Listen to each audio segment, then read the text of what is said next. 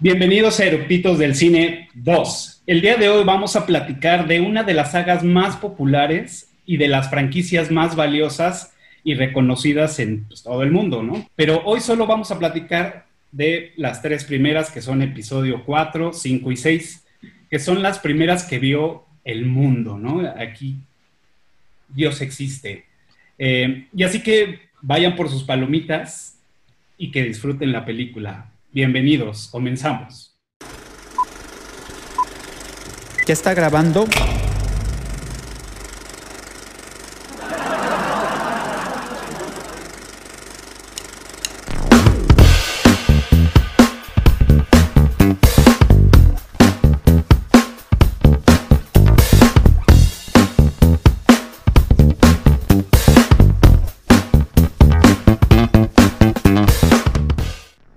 Pues bienvenidos, pues ya estamos a nada de empezar eh, este episodio eh, que pues seguramente muchos lo van a disfrutar tanto como nosotros. Y pues bueno, antes de empezar eh, con los eructitos que traemos el día de hoy, les quiero platicar un poco de datos generales de Star Wars, de los episodios 4, 5 y 6. como todos saben, el director y guionista pues, es George Lucas. Eh, con la colaboración en episodios 5 eh, y 6 de Irving Kersner, Kersner sí, eh, Richard Marquardt, creo que así se pronuncia, no, no estoy muy seguro, y los productores Gary Kurtz, George Lucas y Rick. como compositor, la música icónica de Star Wars, pues está John Williams, que tenemos ahí una historia un poco turbia. Y la fecha de nacimiento de este eh, que creó el mundo de Star Wars, que es George Lucas, su nacimiento fue el 14 de mayo de 1944. ya está grande. Eh, y como dato rápido curioso, pues las películas se estrenaban siempre días siguientes de su cumpleaños. Episodio 4, que es la Una Nueva Esperanza, se estrenó el 23 de diciembre de 1977 eh, y el episodio 5, que es El Imperio contraataca, se estrenó el 25 de diciembre de 1980. Y el episodio 6, que es El Retorno del Jedi, se estrenó el 16 de diciembre de 1983. Estos estrenos fueron en México, eh, por si no les cuadraban la fecha de cumpleaños de, de George Lucas. Y pues ahora sí, vamos a darle durísimo a este capítulo que traemos unos eructitos que, verdad, son unos fans de Hueso Colorado. Y pues bueno, eh, se los presento. Aquí, aquí arriba van a aparecer. Y este, pues bienvenidos. Este es su programa. Este es el momento de sacar todo esto que traemos en el pecho y que con pocas personas podemos eh, platicar de lleno. Este, pues, adelante. Bueno, yo soy Víctor Gaona y pues yo soy fan de Star Wars.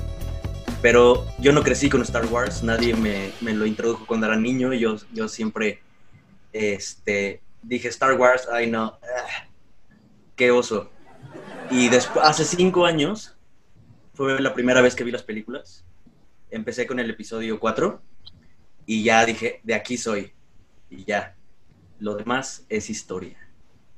Perfecto. O sea, yo tengo una vida así como que me llama la atención, que he visto, dije, ay, a huevo, necesito eso y me lo compro. Perfecto, bienvenido. ¿Qué tal? ¿Cómo están? Yo soy Manuel, conocido en el bajo mundo como Manu Chef. Y bueno, eh, yo me inicié en Star Wars con la película del el Regreso del Jedi. En aquel entonces que mi papá me había llevado al cine, eh, ahí en la zona rosa, en aquellos cines famosos de Organización Ramírez. Y lo recuerdo perfecto porque fue la primera película que me aventé sin dormirme en el cine, estaba yo muy pequeño. y me, empecé a adentrar en, en, el mundo de Star Wars porque salí realmente muy emocionado y con ganas de volverla a ver, a tal grado que nos metimos a la siguiente función. Y bueno, pues yo les comparto un poco de mi merchandising, memorabilia que tengo de Star Wars, es solo un pedacito de lo, de lo que está guardado aquí en su casa y pues lo más significativo. Y ahorita lo más significativo que tengo es un, un, libro que me regaló mi esposa de Baby Yoda, donde estamos escribiendo todas nuestras memorias a lo largo de, de lo que está haciendo nuestro, nuestro matrimonio. Wow. De ahí en fuera, de ahí en fuera, pues un poquito de la colección con las tres películas originales en VHS. Wow. Dale. Bienvenido. Bueno, yo soy Guillermo Martínez, mejor conocido como Memo cuando no me dicen güey. Y bueno, igual, yo no, no crecí con Star Wars como tal. Es la influencia de los primos grandes y de los de, de viejitos que están en la familia. Y yo creo que la primera película, obviamente, que fui a ver al cine de Star Wars como tal fue el- La amenaza fantasma, obviamente, el episodio 1 pero antes habían sacado el estreno de las remasterizadas. Entonces sí fue una, fue una experiencia como ver primero esas, esas tres películas en el cine, pero sí se veía, o sea, se le veía el tiempo. Y después ver ya eh, la amenaza fantasma con un brinco en, en cuanto a la tecnología, que sí era, sí era bastante interesante. Y bueno, yo les comparto Obviamente no estoy disfrazado, no es, cosplay, no es eh, cosplay, es un mero homenaje a esos valientes rebeldes que se rifan el físico piloteando naves, incluso aquí está el casco. Y bueno, también igual tengo un poco de, de memorabilia aquí, aquí de fondo, y yo creo que lo más, o más bien lo menos conocido que tengo aquí es este cómic, porque estoy empezando la colección de lo que le llaman el canon D que para bien o para mal, pero es el canon Disney. Entonces, este es de los primeros cómics del canon Disney. Wow. Perfecto. Bienvenido. Pero bueno, me quiero regresar con, con, con Víctor porque le cortamos la emoción. Este, ¿Nos puedes mostrar parte de, de, de, del merchandising que tienes ahí? Al, algunas cosas eh, que veo que están padrísimas. Sí, pues de mis cosas favoritas es esta. Esto es un tostador. ¡Wow! Entonces metes el pan, lo tuesta y dice Star Wars. Así Wow. en negro. Está bien chingón. Hubieras preparado unos. Y ya sé, no se me ocurrió. Y de mis cosas favoritas son este, las naves que saca Lego.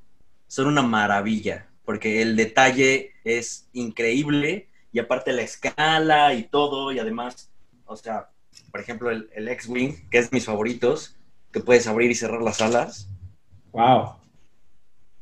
Este, el TIE Fighter que tengo aquí y también el halcón milenario. Me costó un chingo armarlo, pero valió la pena. Lo tuve que desarmar por la mudanza y también me encontré este hace poco, que este es la nave de Boba Fett y es una edición de 20 años de Star Wars con Lego.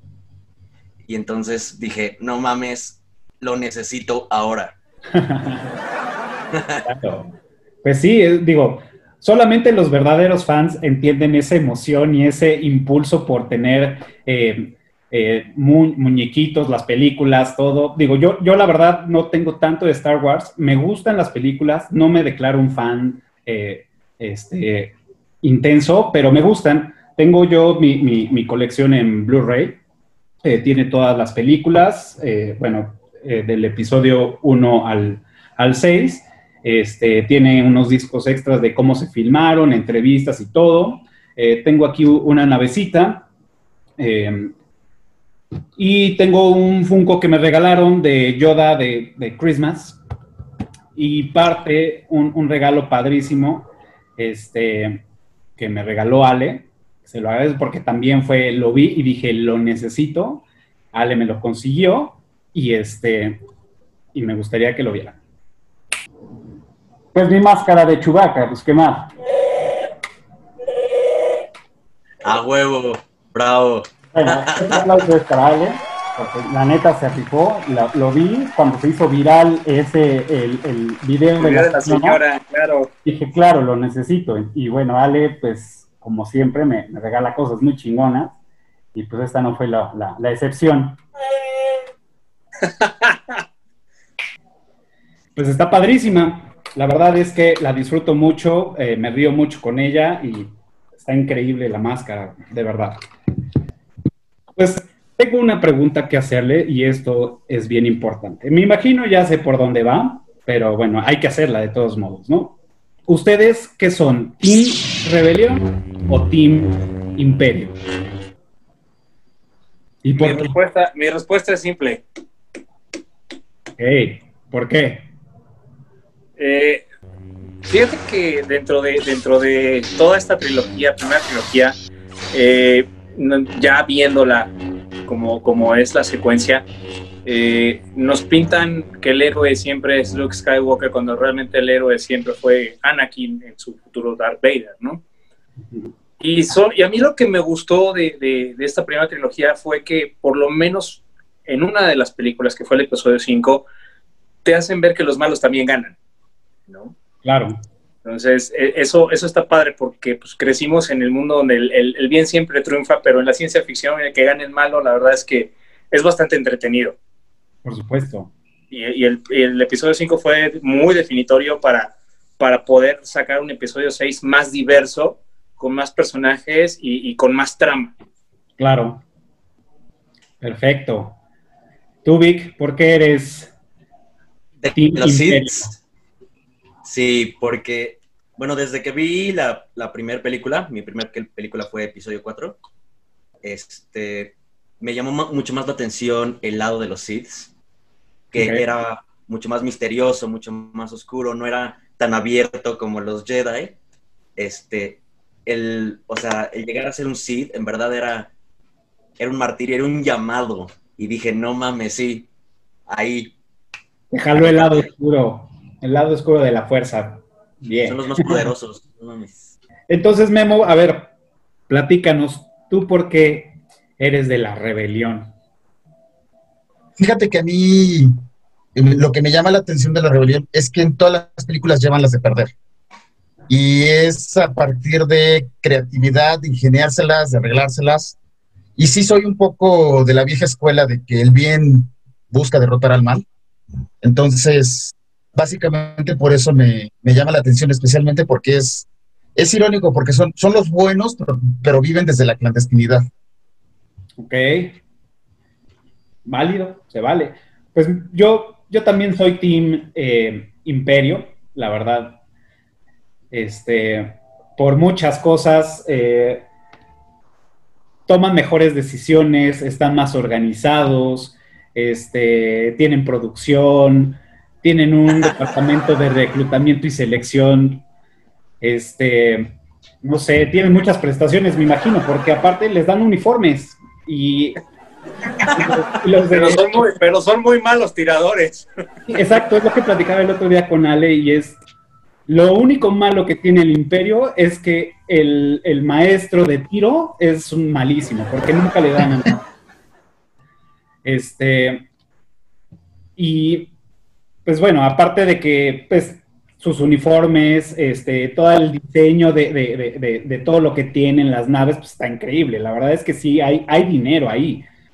Y pues con, la rebelión, pues usan, usan trajes de segunda mano, las naves están madreadísimas, este, no hay tanta producción. ¿cómo comparas este, este identificador, este logotipo, con un engrane, con una tuerca, por favor. No, bueno, ahí, ahí te, puedo decir que sí, pero lo demás, ellos tienen estilo. Ay, no, y es que aparte, si te fijas, a cualquier reunión donde vayas que la temática sea Star Wars, siempre vas a encontrar más personajes del Imperio, porque o de, o de los, o de los personajes malos, porque tienen más variedad. Sí. Efectivamente, y, los rebeldes, con un solo traje vistas a todos. claro.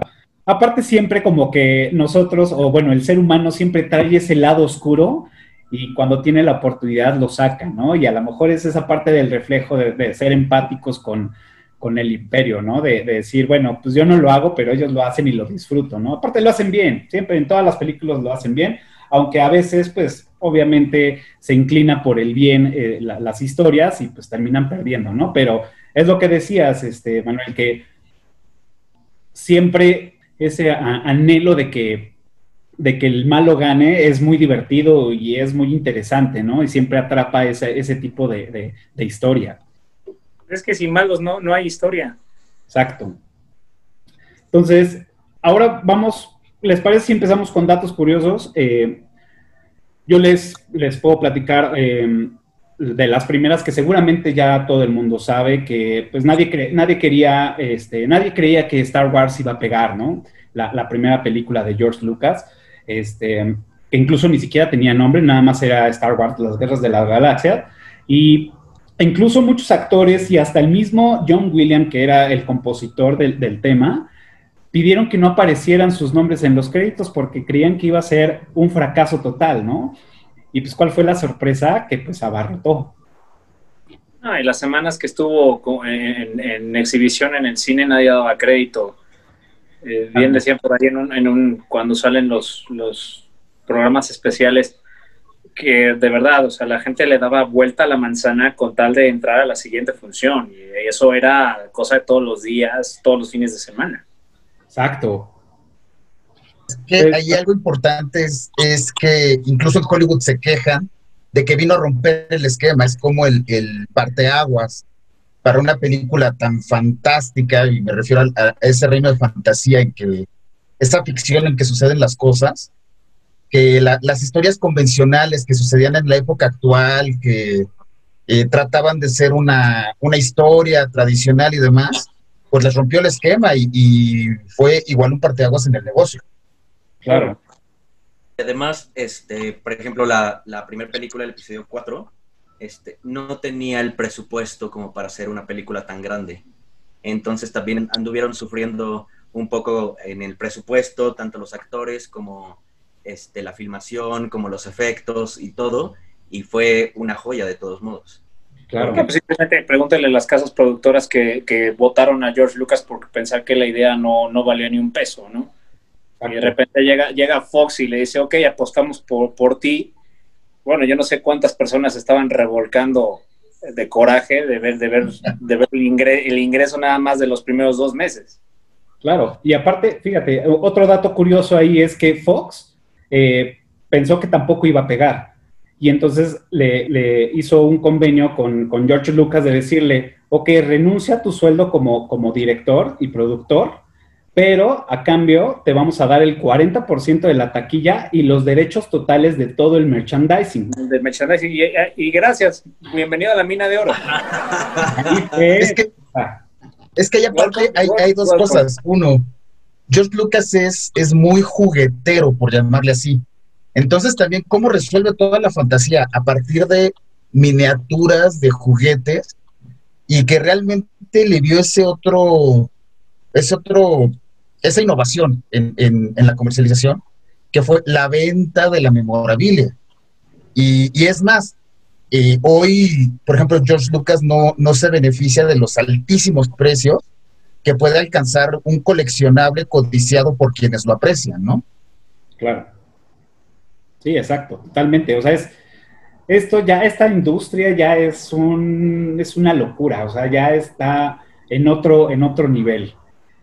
Eh, ¿Ustedes saben por qué el 4 de mayo es el día de Star Wars? ¿Por qué, ¿Por qué dijeron que era eso? O sea, ¿por qué alguien en algún momento dijo, sí, a huevo, el 4 de mayo va a ser el día de Star Wars? ¿Ustedes saben esa historia? ¿O más o menos la historia de May the 4th? Ajá. El, May the precisamente por, por la rima. Ok. Pues bueno, yo, yo este, viendo un, documental, según en, Londres, en el 79, el diario de London Evening News publicó una nota de, de, los miembros del Partido Conservador y ahí este, felicitaban perdón, a Margaret Thatcher porque había este, adquirido el puesto como la primera ministra. Y entonces el periódico da esta, incluye la frase May the force be with you. Y, este, y esto fue aprovechado por los fans y haciendo el juego de, palabras, pues bueno, fue el, 4 de mayo, ¿no? Según la historia que, yo leí, no sé si alguien que nos esté viendo tiene otra historia, pues estaría padre que nos las compartiera. Pero pues bueno, gracias a esto, o, digamos que gracias al, al London Evening News, pues bueno, se surgió y pues se aprovechó para hacer que el 4 de mayo sea la locura total para todos los fans de Star Wars. ¿Qué más datos conocen de las filmaciones, de actores, este, pues, que quieran compartir? Pues de las filmaciones, eh, bueno, por ejemplo, de, de los primeros drafts, eh, R2D2 hablaba en inglés. Eh, esa, esa era, este, y interactuaba con C-3PO y todo eso. Pero ya en las ediciones le, le cambiaron el lenguaje, este, pero dejaron las, las reacciones que tenía C-3PO cuando, cuando R2D2 hablaba. Oh, que eso no lo sabía. Y aparte, qué chinga para el actor estar ahí, ¿no? Digo, vi algunas fotografías de, de, cómo filmaban y todo el tiempo que, que, ni siquiera él escuchaba cuando ya empezaban a grabar, entonces le tenían que pegar en el casco, bueno, en la parte de arriba, para que empezara a hacer como sus movimientos.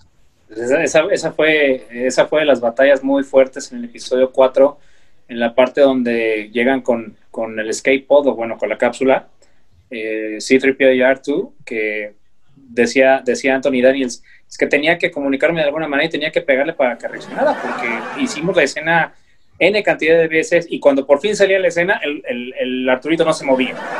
¿no? Entonces, y grabando a más de 40 grados centígrados, ¿no? Entonces, esa es la, la locura. No, literal una cafetera estar ahí adentro, ¿no? Sí, sí, sí. Yo, yo, creo que, yo creo que el señor Kenny Baker se hizo más chiquito estando ahí adentro.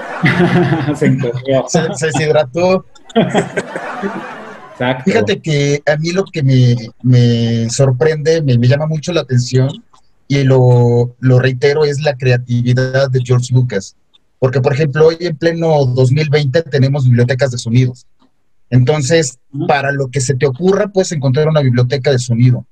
Y sin embargo, para los sonidos que él necesitaba, que en ese momento ni existían tan, unas bibliotecas tan, tan variadas, y obviamente a nadie se le había ocurrido una explosión en el espacio, recordemos que es ficción, pero bueno, no hay sonido en el espacio, que empieza a hacer sonidos con mezclas de ruidos de animales para Chewbacca, que empieza a hacer ruido de cables tensos, o sea, esa, esa manera de que le diera, de, de, que, de que le rodara la rata para, para poder solucionar eso, y pre que precisamente se veía ante algo que estaba resolviendo algo que no existía. Él, él, estaba muy consciente de que estaba innovando, de que estaba abriendo brecha.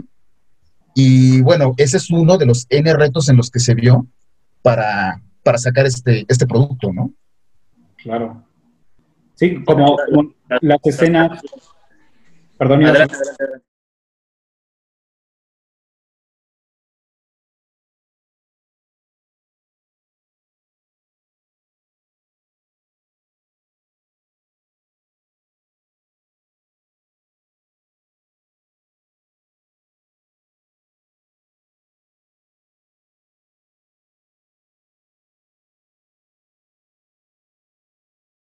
Dale, dale. No, como dices, ¿no? O sea, ¿cómo, tenías, en qué problemas se tenían que meter para poder filmar las escenas? O sea, simplemente hacer una maqueta de más de 30 metros para filmar la misma escena de, de la Estrella de la Muerte en el episodio 4, donde están en el, en, en, en el canal, por así llamarlo. Este, okay. o sea, imagínate, ¿no? O sea, lo que son 30 metros de maqueta. ¿no? Sí, sí, sí. Continuas, para poder sacar una sola toma o la mitad de la toma, imagínate. Sí, claro. Está, está, increíble esa parte. También cuando en, en, el episodio 5, cuando están en la nieve y cuando es la batalla de, no recuerdo cómo se llaman estos... Este, la batalla con los, con los at-at. Que, que, tienen las cuatro patas. Pues todo eso, bueno, el fondo fue este, pintado a óleo y toda la maqueta y eran pues como más o menos de, digamos, 50 centímetros, más o menos de altura los, los, los muñequitos. Y era todas las escenas fue cuadro por cuadro. Entonces se ve cómo levantan partes de, de, de, la escenografía, salen, acomodan, otra vez cierran. Entonces lo vi en cámara rápida, cómo estuvieron haciendo todo eso y se ve la increíble. Y es Para ser famoso 24 por segundo.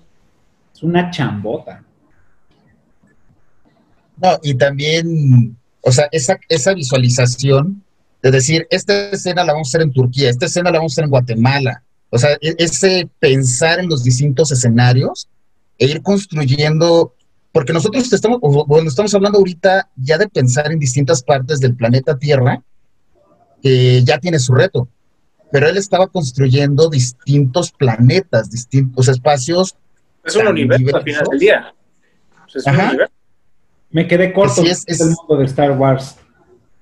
Sí, no, no, no. es que aparte pues, estamos hablando de que, de que fueron pioneros para las películas actuales, ¿no? En el episodio 5, eh, grabar en un pantano, pues tenías que cerrar el estudio y llenar con agua estancada, o sea, cosa que ahorita lo ves y seguramente lo, lo, lo, en la actualidad lo, puedes, lo puedes digerir viendo una película como El Señor de los Anillos, por ejemplo. Claro. Exacto. ¿hasta, dónde, ¿Hasta dónde ha llegado la influencia en, película, en películas más actuales? Exacto.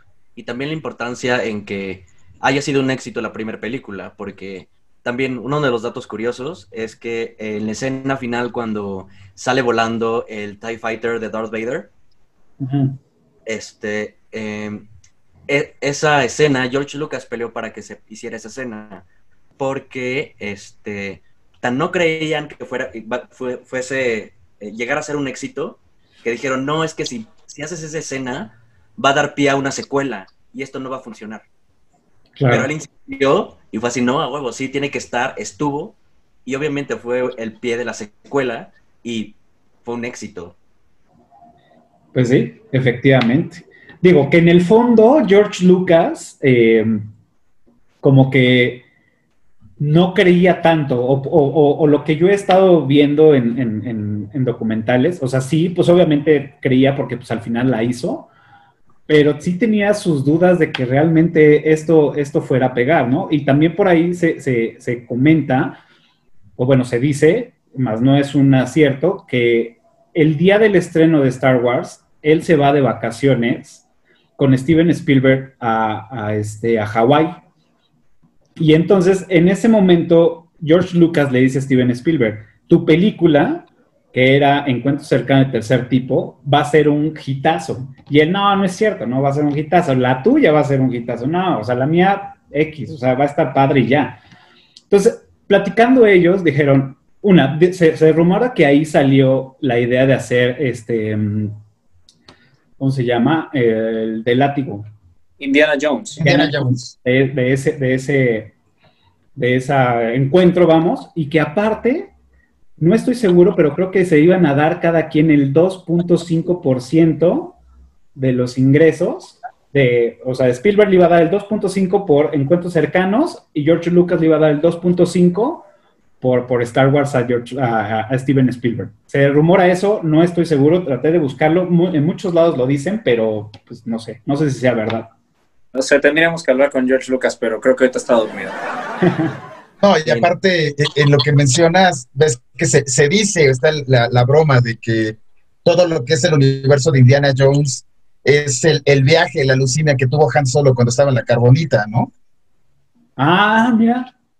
Eh, o sea, se podría empatar, ¿no? O sea, se puede aprovechar eso.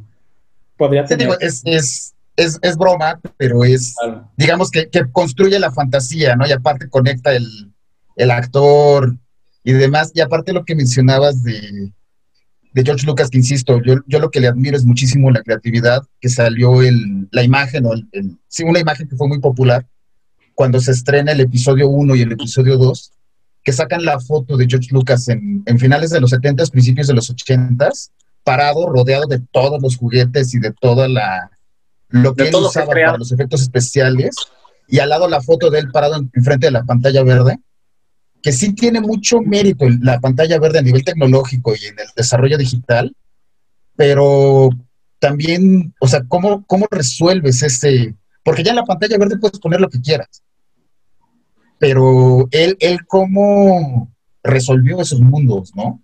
Claro. Sí, exacto. O sea, aparte, pues bueno, también ahí está muy claro que dice, bueno, quiero hacer los otros episodios, pero la tecnología no me da para lo que quiero hacer.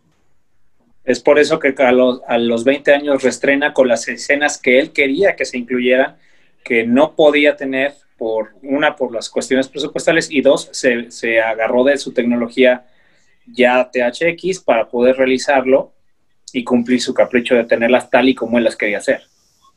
¿Qué tal? Pues sí, digo, ya haces lo que quieras, ¿no? Con todo el éxito que tienes, ya con, con todo este eh, Lucasfilm, con todo lo que ya has creado, bueno, puedes hacer casi, casi lo que quieras, ¿no?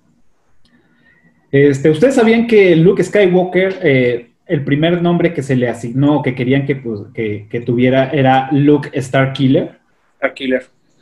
Pero pues decidieron que no porque era como un spoiler a lo que iba a suceder, ¿no? No, pero además, eh, pero además también no congeniaba con la idea del, Jedi, de lo que es, de lo que es la, cultura. Entonces decía, no puede tener un nombre tan bélico. como, alguien tan importante en el lado luminoso de la fuerza se va a llamar así, ¿no? Claro. Por decir, Obi-Wan, a mí en, en, episodio 4, a mí la neta, pues como que medio me cagó. Porque se hizo un güey bien manipulador con, este, con Luke. O sea, lo estuvo... Lo que, pasa, lo que, pasa, es que él ya veía su futuro. Dándole ahí medias verdades, medios tintos, este, y, o sea, lo manipuló para que fuera, hiciera y todo, y, y, el otro pues se dejó, ¿no? Al final, ¿no? Aunque ya sabía toda la historia de dónde venía él, pues se dejó. Y, y en la batalla con, con, con, este, donde supuestamente muere, este, su forma física, pues también como que digo, ah, no sé, no sé. Sí, no te digo, ya estaba, ya estaba todo planeado, porque o sea, tenía que dejar su, su, parte para que alguien más siga con lo que era la cultura del Jedi, ¿no? Con la cultura de, de los caballeros, pues. ¿no? Pues sí. Pero y aparte era, porque si hay, si hay una, una mitología, si hay una no, no le quiero llamar religión, pero si está ese, ese pensamiento en, en, Obi-Wan y en el resto de, los Jedi, que incluso como tal no se muere, se hace uno con la fuerza. O sea, nada más como dices, ¿no? Termina su, estado físico, pero incluso en la batalla se ve que llega un momento en que ve que Luke ya, ya puede el solo y nada más le faltó aventar el sable, o sea, fue y levantar las manos. Y dijo aquí, literalmente ahí muere, ¿no? Ya, yo, ya terminé de estar por aquí. Claro. Pues sí. No sé, pero a mí me siguen no convenciendo. aparte, el actor, también este, leí una parte, el actor no le agradaba mucho la, película de Star Wars. Él, él, él, nunca estuvo de acuerdo, no, no, no, la repudiaba, pero sí no, no, le agradaba la idea de haberla filmado. Y, le pidió a, George Lucas pues, que lo matara lo más rápido para no tener tanta... ahí, los, actores gancho era Peter Cushing y Alec Guinness, que era lo más reconocido que tenías en aquel momento. Y, él, y Alec Guinness dijo, me estoy arriesgando mucho la reputación en este proyecto. O sea, él sí lo reconoció. Sí, sí, muchos, sí, como dices, muchos no, no creían que hasta quitar, pidieron que no salieran sus nombres en los créditos, ¿no? Oye, fíjate, ahorita que dices datos curiosos, también hay, datos muy chistosos dentro de, la, de la primera saga eh, la famosa escena del Stormtrooper que se pega en la puerta, no sé si lo ubican. Sí, claro. Claro. En la estrella de la muerte. Están, cuando están rescatando a la princesa, que se quedan Arturito y Pío encerrados en el, en el cuarto de comando, que los Stormtroopers abren la puerta. Si se fijan bien, el Stormtrooper que está pegado hasta la izquierda se mete un madrazo, pero sabroso, sobre el casco. Muy bueno. Y también dato curioso, el Red Leader, cuando están atacando la, la estrella de la muerte, cada vez que le hacen un, close-up, el micrófono lo trae del lado derecho y luego lo trae del lado izquierdo y luego lo trae del lado derecho y luego lo trae del lado izquierdo. No sé si se han percatado de eso. No, eso sí. no, no, Algunos. No, y aparte, el, el, guionista hace bullying. O sea, cuando están atacando la estrella de la muerte, Porkins es un, es un piloto, vaya, con constitución. O sea, y, se, y le dicen Porkins. Entonces, pues hasta el guionista se bullying. Claro. También en, episodio 5, cuando están en este lugar de las nubes, que este, empiezan a, escapar.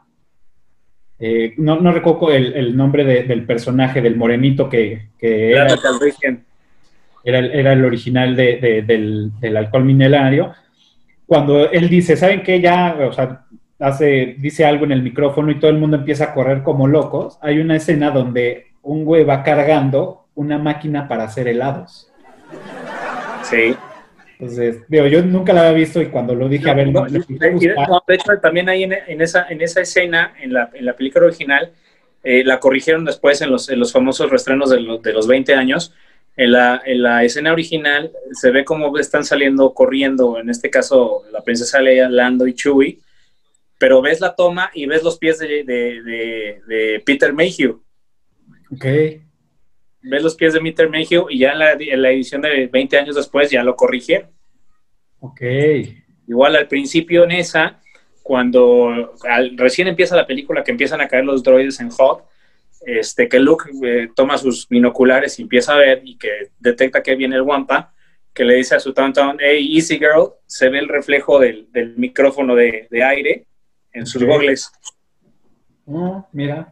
Bueno, también en, en, eh, cuando se cuando destruyen a, a Citripio, que, que va como en la caja casi para ser destruido, la cabeza está tan bien pulida que puedes ver en el reflejo el camarógrafo y el staff, Ok. porque sí, ahora sí que iban muy, muy bien pulida. Sí, son cosas que tienes que ver una y otra vez para darte cuenta de lo que sucede.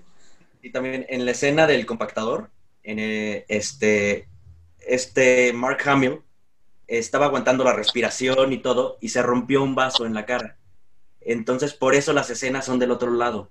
Si, si la ven otra vez, se van a dar cuenta que solo le enfoca en un lado, porque en, en las, este, en, la grabación, las grabaciones, eh, cuando estaba eh, reteniendo la respiración y todo, se rompió un vaso en la cara, y entonces pues se le, se le marcó así muy cabrón, y entonces tuvieron que eh, regrabar ciertas escenas y por eso los ángulos son solo de un lado, de Luke Skywalker.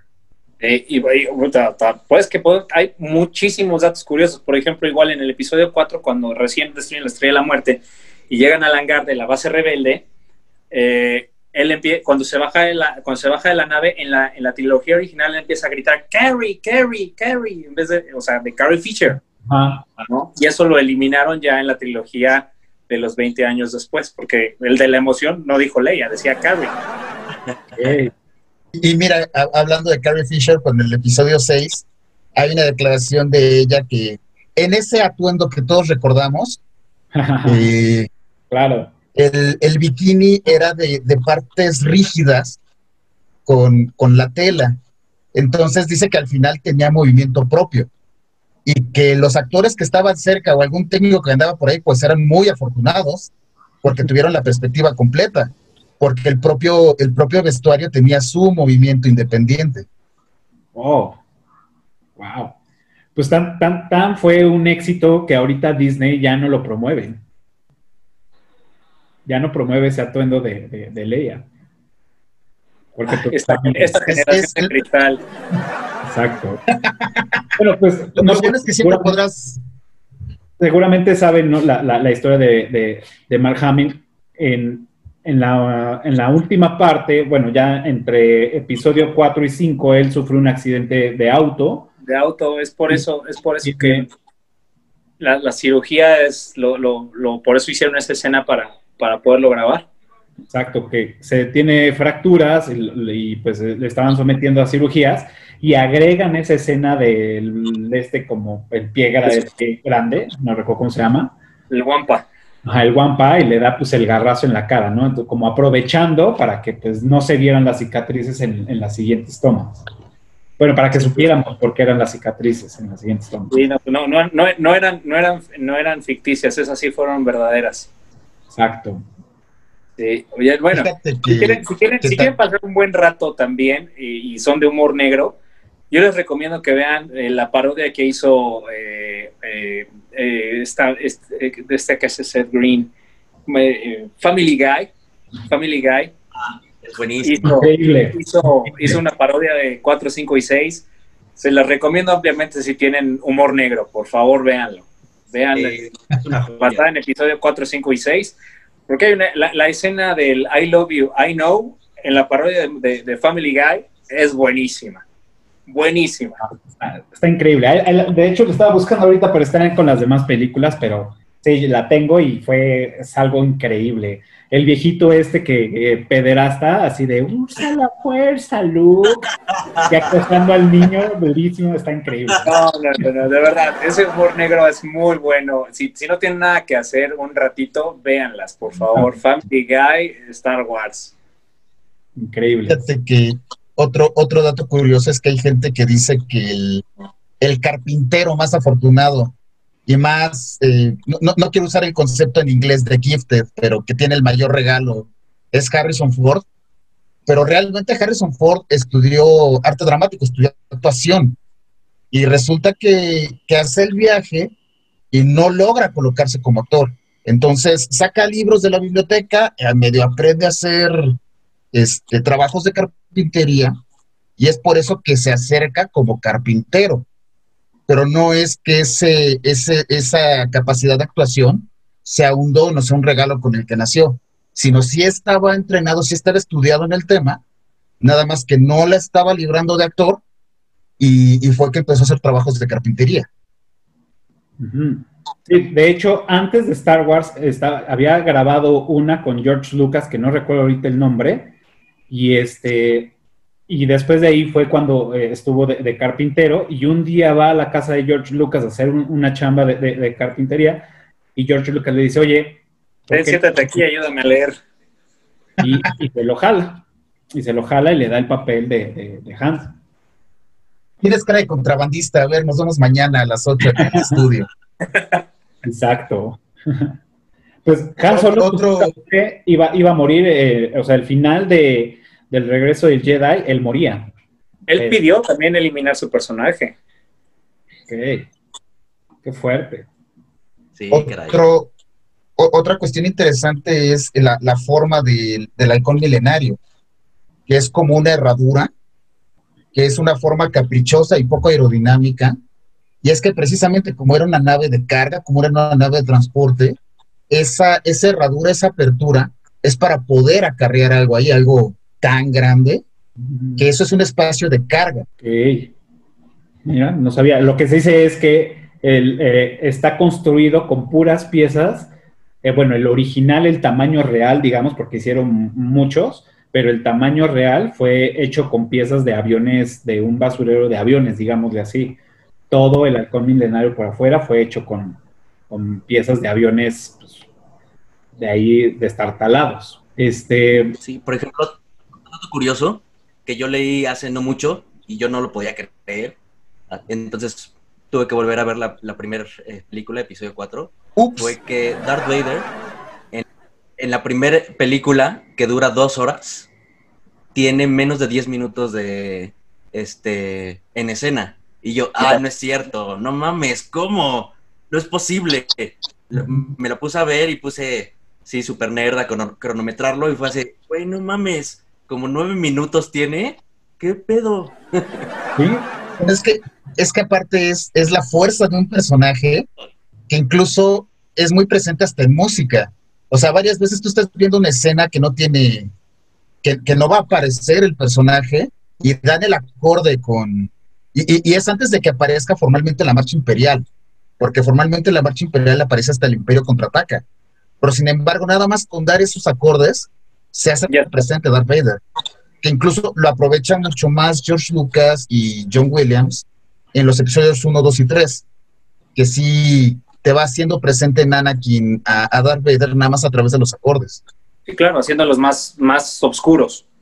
Claro. Ahí en, en, el regreso del Jedi, el final iba a ser diferente. Cuando Luke, bueno, cuando Luke, eh, digamos, mata a, a, a Darth Vader, le quita el casco se lo pone y él iba, y él iba a decir, ahora yo soy Vader, Vader. Ese era el final que estaban planeando para el regreso del Jedi. Pero pues bueno, afortunadamente no, no lo hicieron. Porque seguramente no, no sé, a lo mejor no hubiera pegado tanto o se hubiera sesgado más este, la, historia. Y le hubieras apuntado la, la, última, este, la última secuela Walt Disney. Exacto. Pues lo mismo pasó con la famosa escena de No, I am your father, ¿no? Que en ese momento le pasaron el, el guion y esto es lo que vas a decir. O sea, y esto es lo que se va a grabar. Y pues como dijo Mero Simpson, ¿no? ¿Quién iba a imaginar que Darth Vader era papá de Luke? sí, exacto. Aparte, exacto. Yo, yo, creo que todos escuchamos ese, ese promocional del radio, ¿no? Que la frase Luke, soy tu padre, es como, está en el imaginativo popular y está, es como inmortal. cuando realmente la frase es soy tu padre, no es Luke, soy tu padre. Sí, no, es, es, es que dice I am your father, si nunca dice Luke. Ajá, pero sin embargo, si tú si levantas una encuesta, eh, la mayoría te va a decir que la frase es Luke, soy tu padre. Y no, no, en ningún momento dicen Luke. Correcto. Este, ¿algún otro que tengan? ¿Qué les parece? Eh, eh, o sea, hablando de la primera, este, mm, la primera trilogía, pongámosle así. ¿Ustedes la historia cómo la ven? ¿Cómo la sienten? ¿Qué, o sea, si les gustó? ¿Qué, ¿Qué, es lo que más les gusta de, de la historia de Star Wars, de los primeros episodios que salieron? Híjole, yo te podría decir que no es, eh, o sea, sí es una historia de un, de un niño que, es un granjero, que se entera que después el malo no mató a su papá, que es su papá, y después quiere llevárselo por el buen camino. No tanto la historia, es más bien lo, que decía Memo, es el universo que se creó, la fantasía a donde nos pueden llevar y todos los personajes que no me dejarán mentir, pero siempre nos encariñamos con uno, sea bueno o sea malo. En mi caso, es el malo y es Boba Fett, tanto que viene, lo tengo en la piel, aquí a lo mejor está de cabeza, pero aquí viene el símbolo de los Mandalorians. Este, pero siempre nos encariñamos con un personaje y, siempre buscamos ese, por lo menos yo, eh, ese escape de la realidad, cuando tienes toda esa eh, la cuestión de, la vida adulta, lo transmito ahí y digo, qué padre es que una persona haya tenido tanta visión como para regalarte un personaje y que te puedas relajar a lo mejor pensando en la, historia de ese personaje. para mí no es tanto la historia, es más bien el universo que se creó con tantos personajes. Claro. Fíjate que a mí, a mí lo que me gusta y un poquito apoyando lo que dices es esa, esa diversidad de personajes, porque hay muchos personajes entrañables que incluso están insertos en la cultura popular de, de una u otra forma, pero que incluso te, te, demuestra que ni siquiera tienen que hablar con las mismas expresiones para entenderse. Chewbacca gruñe y lo entiende Han Solo, eh, R2D2 hace sonidos electrónicos y lo entienden, o sea, es, es precisamente una integración de distintos personajes, no, o sea, habla también de temas de diversidad, de temas de, de inclusión, porque son, o sea, estás hablando de un Wookiee con unos humanos, con androides, o es, el equipo diverso, es el equipo que se enriquece de las diferencias y, que al final del día van saliendo adelante con, con los, sin, importar esas, esa, esa diversidad, ¿no? Que son, insisto, tú puedes revisar los, los estelares y son muy pocos los personajes que se parecen entre sí. Porque es más, la realidad de, aunque son este, siameses, pero la realidad de, de Lía con, con Luke, perdón, que son hermanos, pero son este, twins, pero la realidad de Lía y Luke son, son muy diferentes. Aunque son humanos los dos, pero son muy diferentes. Y empiezas a ver todo eso y es, es también como muy... A mí es, algo que también me sorprende de la, de la historia. Esta Leia era, era bien este, ojo alegre, ¿eh? se daba sus, bocinazos con Hans y luego también los, con su hermano. Bueno, no sabía que era su hermano, ¿no? Pero pues andaba ahí besando. Desde entonces te permitían la libertad. ahí nunca, nunca fue mal visto. Era liberación femenina. Buen punto. Ándale, sí, no, no, no se limitaba.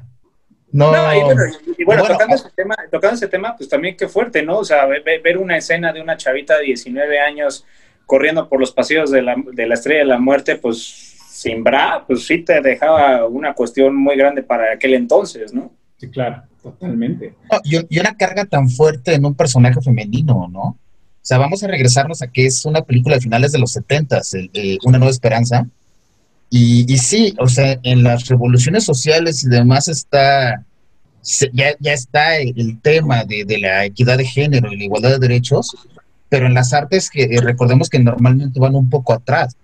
O sea, los, son los héroes. Hay pocas heroínas. Por ahí andaba esta, no, ¿cómo se llama? La, la Mujer Maravilla y demás, pero la gran carga estaba en los hombres. Y es otra innovación que se avienta que se avienta George Lucas, ¿no? O sea, un, sí, el héroe es Luke, o bueno, te, e, es, e, en una versión fácil es Luke, pero la, fuerza de Lía es, es, notable, ¿no? Claro, aparte, o sea, ella era la que movía los hilos de, de, de, la rebelión, ella era la que hacía toda la logística, la que armaba todo, y pues nada más Luke, Hans y Chewbacca pues eran los que aplicaban todo lo que, lo que ella decía que hicieran. Ellos eran la fuerza bruta y ella era el cerebro. Un, un, cerebro que no, que no le tiembla la mano de, de ensuciarse las manos. Claro. Si tiene que agarrar y disparar, dispara. Si tiene que cubrir a sus compañeros, los cubre si tiene que aventarse, correr, rodarse, no, o sea, es princesa, pero no, no se comporta como princesita, ¿no? Claro, ese personaje es bueno. Buenos personajes femeninos en ese eh, entonces que, que, llevaban ya a las mujeres a, a, otro, a otro lado. O sea, sí hay este, parte de la historia, igual por el tiempo, sí hay, hay veces que tienen que salvarla y todo, pero en cuanto, cuando van a salvarla, ella ya se está salvando sola. Uh -huh. Entonces, o sea, o los ayuda a salvarse a sí misma y, y, termina todo ella también siendo una de las cabezas y personaje principal en una película en los 70 como tú dijiste, a finales de los 70 donde no había esa fuerza para personajes femeninos. Y a ti, Vic, ¿qué te, qué te, qué, qué te parece la historia en sí general de, de Star Wars? Bueno, eh, hablando de episodio 4, 5 y 6. O sea, ¿a ti qué te, qué, qué te parece? ¿Cómo, ¿Cómo la ves? ¿Cómo, ¿Qué es lo que más te llama la atención? Pues a mí, pues esas tres películas fueron lo, que me atraparon en, en, este universo de Star Wars, la verdad. Porque eh, es, eh, sí puede, eh, cuando ves todas las películas, las precuelas y las secuelas, como que sí empieza a ser un poco repetitiva la historia. Porque es prácticamente lo mismo, de, de, pero esas tres películas, el episodio 4, 5 y 6, fueron la base de todo. Claro. Y fue una historia, eh, no fue algo muy complicado, la neta, pero fue algo con lo que la gente podía este, identificarse. Y eso fue bueno. También lo que decía Memo, la diversidad, eh, fue, fue, un, eh, fue una forma de representar la diversidad en una, en una película en, en esos tiempos. Y pues eso fue lo que más me gustó y además porque amo la ciencia ficción y a quién no le gustaría este, estar en el espacio, este, pilotear una nave, disparar, destruir cosas, güey, no mames. Sí, claro. Creo que todos, creo que todos fantaseamos consum consumirnos en, en, alguna de las naves de, de, episodio 4. Claro. La velocidad de la luz, ir a la velocidad de la luz. Sí, claro, por supuesto. O sea, tener un sable, un, un, sable de luz estaría increíble. Bueno, ¿cómo, ¿cómo, era, ¿cómo, era, mi fascinación? Que fíjate, fíjate, lo que te voy a decir yo, y esto lo tengo, lo tengo muy presente. Eh, las, yo me acuerdo de esas películas cuando yo estaba en el kinder. Te, insisto, mi papá me llevó cuando estaba muy chiquito. Y no sé si ustedes se acuerdan con lo que medían los papás las llantas, la, el área de las llantas. Sí, claro. Que lo y salía, y salía el, el, el, medidor. Bueno, pues yo lo utilizaba de espadita. Yo lo utilizaba de espadita, simulando, simulando una espada de Star Wars. O sea, a ese grado llegaba la influencia de saber cómo, cómo, carajos hago para tener una espadita. Hasta que salieron, eh, me voy a echar un balcón, pero ¿ustedes se acuerdan de aquellas tiendas departamentales que se llamaban Blanco? Blanco. No. Ok, no lo vais a editar, ya me balconeé solo, pero en esas tiendas empezaron a vender, empezaron a vender los sables de luz de vil plástico, vil plástico. Y con, con los agarres más macuarros que te puedas imaginar. Claro. Y costaban el dineral para aquel entonces, ¿eh? Y yo no me acuerdo, pero me, me compraron uno, no sabes cómo lo cuidé, no sabes cómo lo cuidé. Es más, no dejaba que nadie de mis amigos lo tocara, así, a ese grado. Claro. Yo me acuerdo, yo, yo tuve un sable, pero era así, el mango con la espada, digamos que con el, con el sable de luz retráctil. Entonces, le apretabas el botón para que saliera la luz, pero le hacías así fuerte para que se hiciera retráctil. Bueno, para que se expandiera, vamos, y ya sí, claro. y todo, ¿no? Y tú ya hacías el sonidito, y ya lo querías guardar, pues ya nada más lo, lo cerras, como una antena, vamos, ¿no? Sí, esos fueron de los primeros hasta que salieron los de luz neón. Eso sí ya está más avanzado. Sí, ya es una, es, esa ya es una inversión bastante fuerte. Seguro. Joya, una joya, o sea, porque aparte están, son unas, son réplicas que son mejores que las que usaron en las películas, o sea, los, los ves y así de, güey, no mames, está increíble. Y aparte lo tienes y el rompimiento de gloria, así de, ah, no mames. Ah, En, en- en- Es que- es que todo, todo influenciado. O sea, ¿cuán- ¿cuántas series de televisión has visto donde va- vayamos a lo- a- a- al, al Big Bang Theory, ¿no? O sea, el tema, los temas de conversación ahí en, en la serie de repente es Star Wars.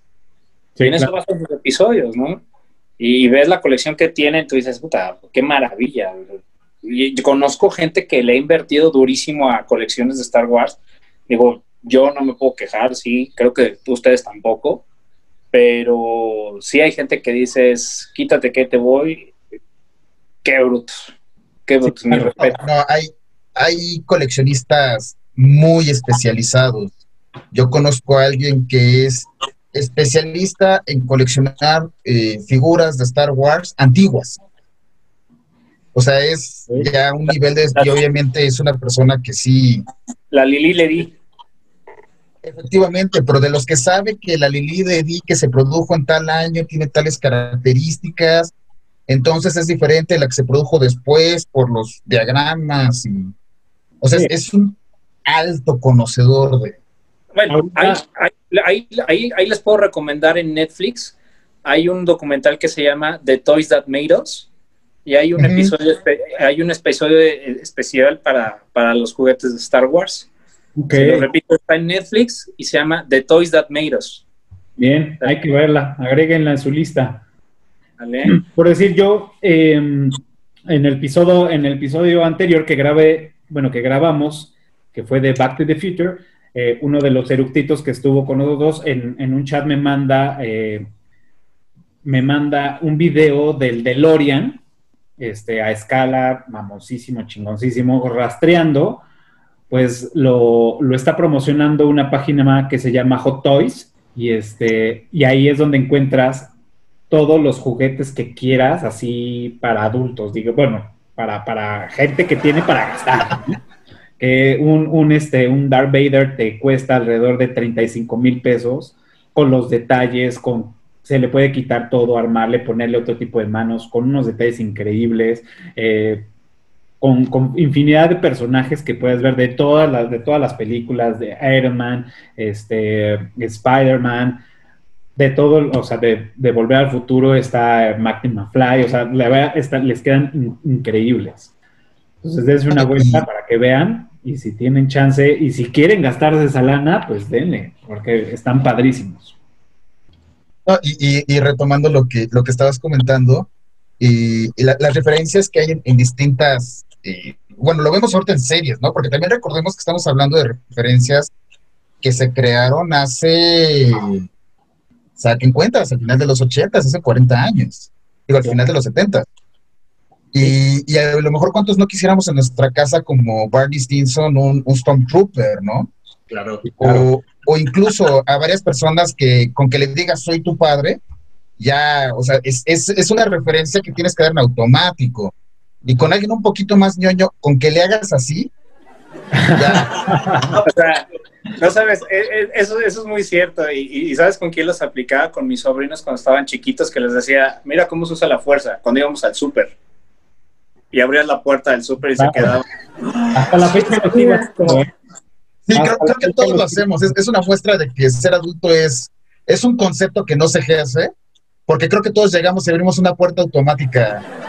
O también el. Ah, claro. sí, sí, ya. Por supuesto. O sea, Oye, no tienes que dar explicaciones. Hacer, hacerle así a alguien ya es. Sí, ya, ya sabes. De la música de John Williams, Híjole. ¿qué opinan? A ver, platíquenme. Yo creo que sí, sí tiene sus, sus toques. Hacen maravillosas las escenas. Yo creo que para mí la, la más, la más, la más, la, la, más, muy la más significativa es la tonada que tiene cuando Luke está viendo el, el, el, el atardecer de los dos soles. Okay. O sea, esa, esa, esa, ese tema musical en ese momento, todo, todo. No la marcha imperial, no, no la canción de Leia, no la canción de los Ewoks, no, no, no. En específico, esa, esa escena con, con esa música se lleva todo, para mi gusto. Ok. Es que e- e- esa escena que mencionas particularmente es mágico, como el, es, si no me equivoco, es un fagote el que está dando ese, ese tono. Y digo, he, de confesar que en mi ñoñez, en cuanto yo veo anunciado un concierto Star Wars, corro, soy capaz de irme a dormir. Este, amigos de Ofunam, programas los más seguido. Pero Nunca he ido a un, a un sinfónico, pero sí Yo- me no. gustaría. Eh, altamente ¿Quieres? recomendable. No, no sabes. la quieres, quieres. O sea, estar, estar en la sala y, y que la orquesta empieza a crearte, y, y es, es una magia que tiene la música. Empiezan a tocar y sin que te lo propongas, empiezas a ver la película. O si no, estás esperando que salga Lía, porque aparte que es, es un recurso común, pero hay, o sea, está el tema de Lía, el tema de Luke, el te- que es, va a participar el personaje, o el personaje tiene influencia, aunque no vaya a salir, pero está presente en la música. Claro. Yo sí creo que, aparte de que John Williams hace sonidos icónicos, creo que sí la, contribución que hace la música a la historia es, es importantísima. Y, un, dato interesante es que de la Sinfónica de Londres, que es, que es la, que, la que graba la música, hay muchos músicos, muchos eh, eh, ejecutantes, que cuando salen el episodio 1, 2 y 3, confiesan que ellos estaban en la Sinfónica de Londres porque habían crecido con Star Wars y era en su ámbito el que había participado, el que formaba parte, era su manera de formar parte de, de Star Wars. Entonces, cuando se enteran que viene el proyecto de la 1, 2 y 3 y que John Williams va a volver a, a recurrir a la Sinfónica de Londres, bueno, los otros estaban en el éxtasis. Sí, por supuesto. Por supuesto. Yo, yo tuve la oportunidad hace un par de años un- que, de- que vinieron a hacer el, el concierto sinfónico al Auditorio Nacional. Y, lo vi- Que vino- y lo, y lo presentó Anthony Daniels. Vino Anthony Daniels a presentar el sinfónico. No sabes cómo se enchina la piel de escuchar la marcha imperial eh, en, un, en un foro tan grande. Te- te- y, y que- ves, y que ves las escenas proyectadas en una, pan- en una mega pantalla. No, no, no, no, no, no, no. Sí. Altamente recomendable. Si alguna vez tienen chance de escuchar un sinfónico en vivo de la música de Star Wars o de la música de sus películas favoritas, vayan. ¿eh? Es Yo, una yo gran fui experiencia. a- al sinfónico de Back to the Future y fue algo también increíble. Me puso la piel chinita, quería pararme a aplaudir en todo momento. No lo hice, pero hasta el final. Bien portado. lo hice hasta el final. Pero sí, exactamente, o sea, te, tra- te transporta y, pues bueno, obviamente si te gusta, si no te gusta, pues va a decir, ah, está chingón y ah, qué buena onda ya, pero si eres un verdadero fan, un verdadero erudito de esto, pues bueno, seguramente la piel chinita se te va a hacer. Fíjate que yo también tuve la oportunidad de ir al concierto que, que mencionas, y es porque aparte es, es el recorrido de, en ese momento, los seis episodios a partir de la música, y, y el, no, ojalá, porque ojalá lo repitan, ojalá sea algo que vuelvan a montar y vuelva a dar gira, pero el último chiste que hace Anthony Daniels es, es maravilloso. No sé si te acuerdas, pero sí el último chiste que hace o la última broma que hace, no, no la voy a quemar porque de veras tengo una veladora prendida para que regrese ese espectáculo. Pero la última broma que hace es, es maravillosa. Ok. Sí, sí, sí, es, es bastante, bastante bueno. Ok, ahora sí, vamos a pasar a otra pregunta y es, ¿cuál es su personaje favorito de, de estas películas, 4, 5 y 6? El que digas, este es mi personaje. Boba Fett. ¿Por qué? A ver, platicamos. No tiene- lo, lo- lo chistoso es que es un personaje que no tiene una participación de más en toda, en toda la saga del, del 4, 5 y 6. No sale más de 5 minutos. Pero es relevante para, para- para la cultura de Star Wars como el mejor antivillano. O sea, le- le porque le rompe el esquema a todos. Eh, ya si te adentras en la historia de los Mandalorians, entenderás por qué, por qué este, es uno de los personajes más icónicos. Y bueno, pues yo, yo me identifico mucho con él. por la seriedad que le da, por la astucia que tiene para, para lograr, porque al final es un, es un cazarrecompensas, y la, la astucia y como el sigilio con el que se mueve para obtener su, su, recompensa. Tan así que, bueno, pues hasta lo tengo en, en una memoria USB. Ya. Está increíble. Una memoria USB. Este, bueno, pues no puede faltar una taza. Bien. ¿Vale? Tengo la figura de 12 pulgadas. Tengo una figura que salió en aquel entonces de Burger King, imagínate. Uh. ¿Vale? E insisto, pero lo traigo tatuado en el brazo, ahorita lo tienen de cabeza, pero déjenme, se los enseño ya más acá. El símbolo de los Mandalorians.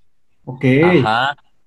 ¿Sale? Para mí es, es el personaje favorito donde logra hacer lo mejor con Han Solo, callarlo. Bien. Perfecto. ¿Quién? Para mí, este fue Darth Vader en, esa, en esa trilogía, porque fue un personaje. En la primera película, como les, les comenté hace rato, o sea, sale menos de 10 minutos en la película. Pero es un personaje con una presencia y eh, una importancia para la historia que, o sea, es icónico. Porque además, este, e, el personaje no es este, unidimensional. O sea, a, lo largo de las tres películas ves que sí tiene otro lado, este, tiene otro tipo de pensamiento, puede arrepentirse, puede hacer otras cosas, pero, o sea, él es el, villano de la historia, pero con, con, una presencia y una importancia mamalona. Eso eh, es el personaje que más me impresionó de esa, de esa trilogía. Este, pero también me, me gustó un chingo el personaje de Leia. Okay. Pero mi favorito definitivamente es Darth Vader. Claro, es, es un personaje que, que, que, impacta, o sea, visualmente impacta, de entrada impacta por, por todo el atuendo que trae, por la respiración, por la voz, o sea, por todo el poder que tiene, impacta y eso hace que pues, sea icónico, ¿no? Y todo el éxito que ha tenido, ¿no? Y en el tema de, de, de Mandalorian, o sea, es, como dices, se, se mueve sigilosamente por las diferentes películas y este y tiene tiene esos, esos eh, puntos importantes para, para, poder darle continuidad, ¿no? O, para poder desarrollar este, más, más el, el, juego de lo que se está, el rol que se está creando, ¿no? Eh, si es que es lo que te decía, o sea, si no hubiera estado un Boba Fett, no tienes historia para contar en el episodio 6. Exacto. Y, y, se navega solito, sin hacer tanto, está presente, en su nave pues los persigue sin hacer tanto iris. O sea, realmente creo que si, si fue planeado para hacer todo eso, bien, brillantes. Si no lo planearon, fue un golpe de suerte muy cabrón que les fue a ayudar para, para las siguientes películas, ¿no? Yo creo que fue un personaje que, que pudieron haber aprovechado más, la neta. Okay. Buffett pudieron este, haberlo aprovechado más en, en, dentro de la historia, dentro del tiempo, en escena y todo, porque es, es, es, como dicen, es un personaje muy interesante también, porque además es un como el lone wolf, que es un cazarrecompensas, que lo hace todo solo, y entonces, eh, de, de, quién se apoya? De nadie, de sí mismo, él lo hace todo solo, este, persigue el objetivo y lo analiza, y entonces él hace sus planes y los ejecuta. Es, es, un, es un gran personaje que creo estuvo desaprovechado, pero de todos modos, con el poco tiempo que tuvo en, en, esta, en esta trilogía, este, sí, sí le dio, le dio ese, ese cambio, ese giro que necesitaba para que la historia continuara. No, y aparte, ah, el, el dato curioso aquí es el, el hecho de, de, que lo, lo incluyen para hacer las primer, el episodio 1, 2 y 3 tan relevante que convierte al imperio en lo que es, ¿no? Porque gracias, gracias a él hay Stormtroopers. Claro. Sí. Sí, bueno, a, a, a el origen del imperio. Sí, no por eso, es lo que te digo, o sea, lo agarran a él por el origen del imperio para, para volver Stormtroopers, ¿no? Claro. ¿Y tú, Memo, cuál es tu personaje favorito? Fíjate que un personaje que disfruto mucho y aprovechando para salirme de, del esquema de, de los es un, es un personaje estelar, pero de los, de los frontlines, me voy a salir de la, de la línea de la primera línea. Un personaje que disfruto mucho es Chewbacca. Chewbacca es, es bronco, salvaje, pero a su vez es, es, ajá, es, es fino, es preciso. Incluso si te vas a, a, a la película de Solo, es, es sanguinario, pero eh, también es, eh, tiene la capacidad de comunicarse sin hablar el idioma. Eh, es, es el, el, amigo que, que, te va, que va a estar ahí, que va a estar reparando la nave, pero a su vez te cubre la espalda, pero a su vez no te deja solo. O sea, yo creo que es un personaje bien, bien importante que también da un soporte a la historia. O sea, es el que, es el que está atrás, sosteniendo dos, tres cositas, porque son suficientemente importantes para que la historia termine siendo así. O sea, es el, el, si haces el ejercicio de imaginarte sacar al personaje, la, la historia termina agarrando otro rumbo. Claro. Y es, es, el que está. No, porque si es un caso en que el personaje no, no se robó la historia, pero juega un papel importante. Uh -huh. Aparte de que, bueno, el ser el, el, el Wookiee, el, el, el, todo peludo, porque trae sus cananas este, cruzadas, que tiene la puntería de 40 Stormtroopers juntos. este, sí, o sea, es. Eso tampoco o sea, le tienes miedo, pero a la vez es tierno, pero es, yo, yo creo que es un personaje que disfruto mucho. Claro. Es que aparte está, está basado en el perrito de George Lucas. Exacto. Es correcto. Correcto. Sí, sí, sí. Pues yo también, o sea, concuerdo con Memo, mi, mi, mi personaje favorito en esta sigue, sigue siendo Chewbacca. Este, me gusta el personaje en sí, físicamente, la aportación a la historia, o sea, es, es buena. No, no roba las cámaras, pero también es, es, un pilar importante para que todo salga como debe de salir. Aparte de que trae unos valores como bien inculcados, ¿no? De, de, de ser este, una persona responsable, una persona este, autosuficiente. Por favor, sé específico. Sí, claro, perdón, perdón, perdón. Autosuficiente y una persona, bueno, yo, y un Wookiee muy leal, ¿no? Este, ya sabemos qué es lo que pasa en los otros episodios, que ahí ves el dolor de, de, de, de Chewbacca, ¿no? Tal cual. Este, yo creo que por eso.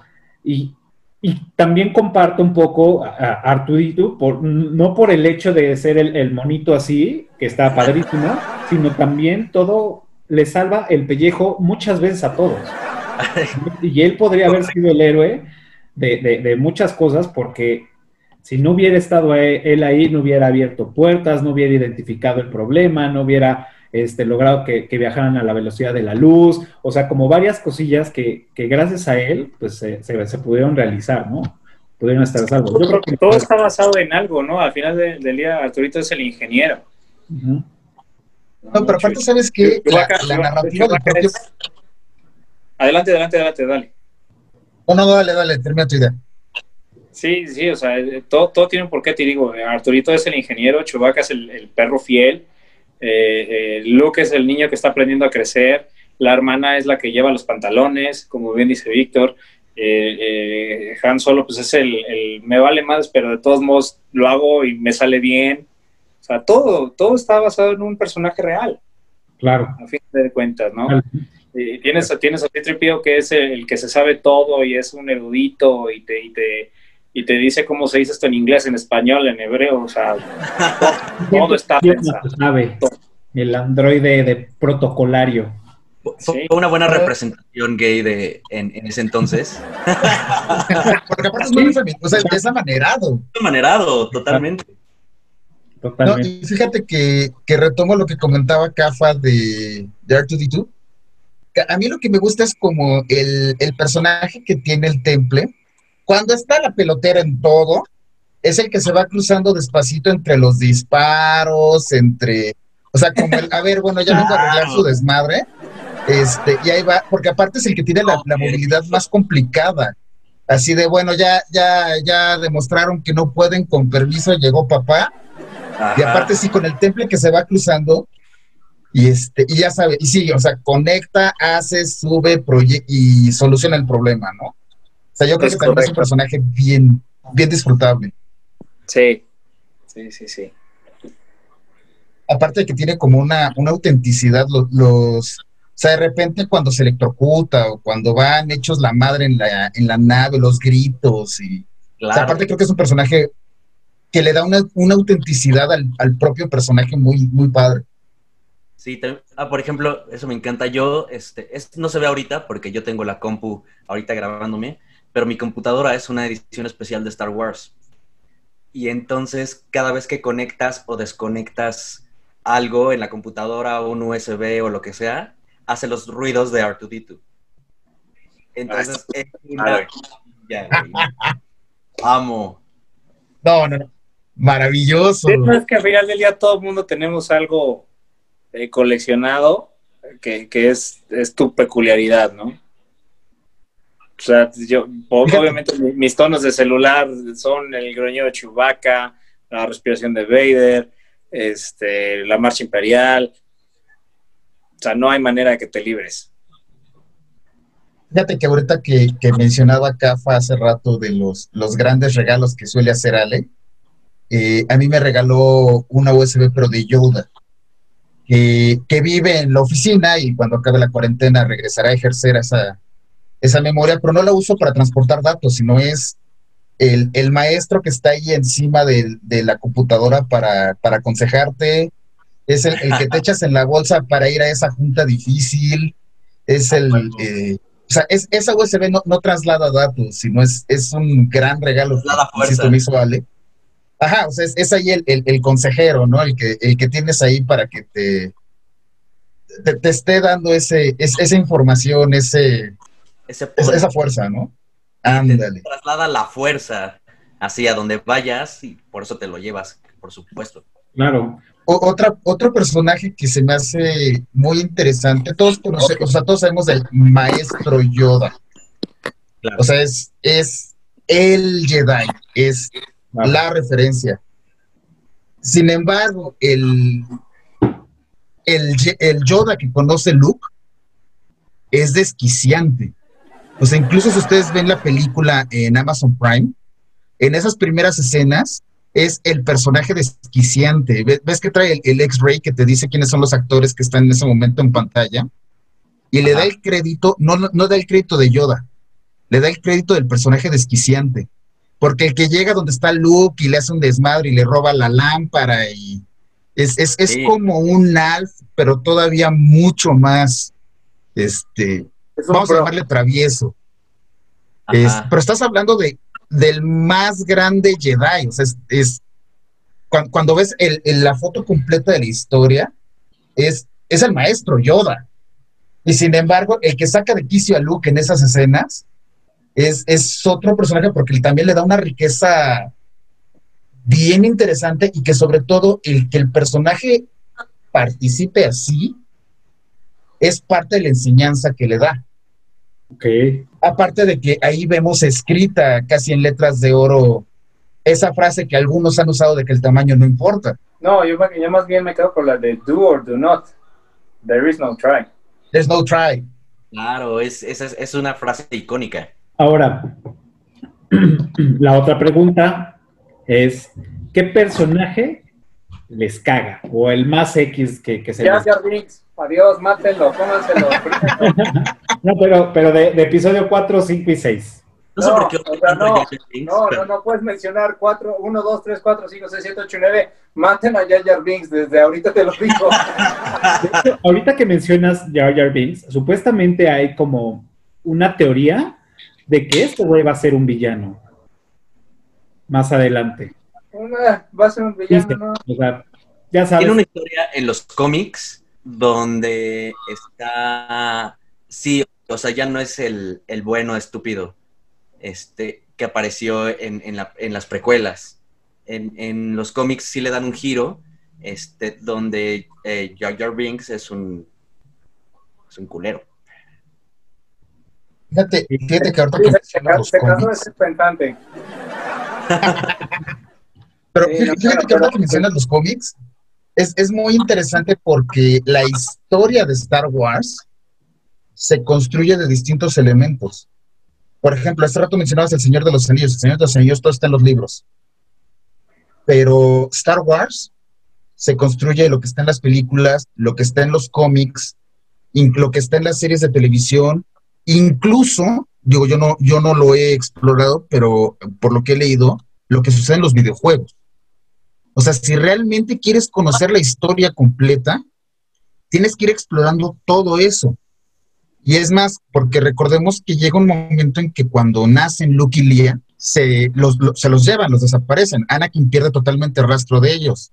Sin embargo, eh, después vemos que Darth Vader sabe que Luke es, su hijo. Eso, eh, Darth Vader, ya como Darth Vader se entera que Luke es su hijo en un cómic. Entonces, si realmente quieres conocer la historia entera, tienes que explorar películas, series de televisión, cómics y videojuegos, lo cual también, o sea, es una joya de la mercadotecnia, pero le da, le da una riqueza porque como consumidor, pues bueno, le, vas pegando a todo, ¿no? Claro. Por ejemplo, Para esto, ¿cuál es tu personaje que menos te agradó? Ah, sí, yo, no lo Hijo, es que no, eh, fíjate que anda Kevin este, Jar Jar Binks por parte es de, es de otra, de otro grupo de películas. ¿Qué personaje yo eliminaría? Bueno, no que pero que dices, e, este me caga me caga. Pues mira, ahorita de, de pronto, en algún momento sería Lando. Lando, sí, cuando hace la traición, sí es hijo de tu repinche madre, ¿no? O sea, cuando abre la puerta y está sentado Darth Vader, sí es culero, no mames. O sea, insisto, ¿no? O sea, los rebeldes están eh, sacando sangre, sudor y lágrima por hacer las cosas, y este güey los pone en bandeja de plata si es de no, o sea, justo en ese momento, sí, como bien dices, no lo quitaría de la historia, pero en ese momento sí dices, hijo de tu repinche madre. ¿Tú, Vic? Pues me tendría que salir de esta trilogía, porque de esta trilogía no tengo un personaje que me caga, la verdad. Tendría que irme a las precuelas y a las secuelas, y ahí sí tengo uno que otro personaje que digo, sí, güey, no, ya mátenlo. A ver, menciona uno así, aunque sea de otra. De las precuelas, Ajá. este, la neta, a mí todo el mundo me va a atacar por esto, pero a mí me, me cagaba Maze Windu. Eh, fue así de, no mames, no, este güey qué, o sea, no, yo no podía, tal vez porque estaba, este, con prejuicios hacia la historia de, no, es Darth Vader, qué perro.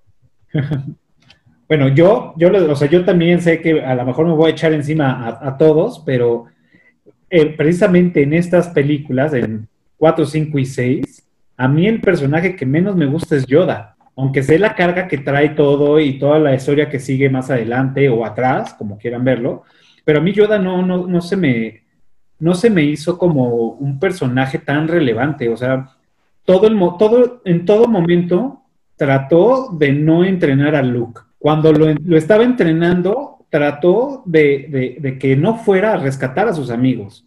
Él, él prefería que sus amigos se sacrificaran para que él terminara el entrenamiento a que, bueno, vea a, salvarlos y si los salvas, pues eso quiere decir que ya tienes un pasito más para ser Jedi y vienes y te termino de entrenar, ¿no? también esa parte de no confiar en él, de decir, bueno, ya traes la fuerza, te falta todavía trabajarla y, este, y, y, saber que no lo va a lograr, la neta, eso, no, eso, eso sí ya no me latió, ¿no? Eh, y aunado con Obi-Wan que se le aparece ahí, también le empieza a decir, no, güey, no vayas, su pinche madre. O sea, creo, creo que ahí no, no, no, no me gustó esa parte de la historia. Me gusta el personaje de Yoda, pero específicamente en estas, no me gustó por, por ese, esas piedritas, ¿no? Y dirán, no, es que ya estaba planeado para que sí lo hiciera mi madre, porque pues Obi-Wan también dice, cuando se van, se quedan platicando ellos dos diciendo, no, pues sí, la cagó, lo van a matar, eso es un pendejo, todavía no sabe la chingada. Entonces, pues obviamente no estaba planeado, ¿no? Como para, como cuando le hacen con mío, ¿no? Que te dije lo que necesitabas escuchar para que lo hicieras. Entonces, aquí no funciona así. Entonces, de entrada, y, tomando un poquito así también de, recuerdo, Yoda siempre pone peros a todo para no entrenar a nadie, pinche huevón.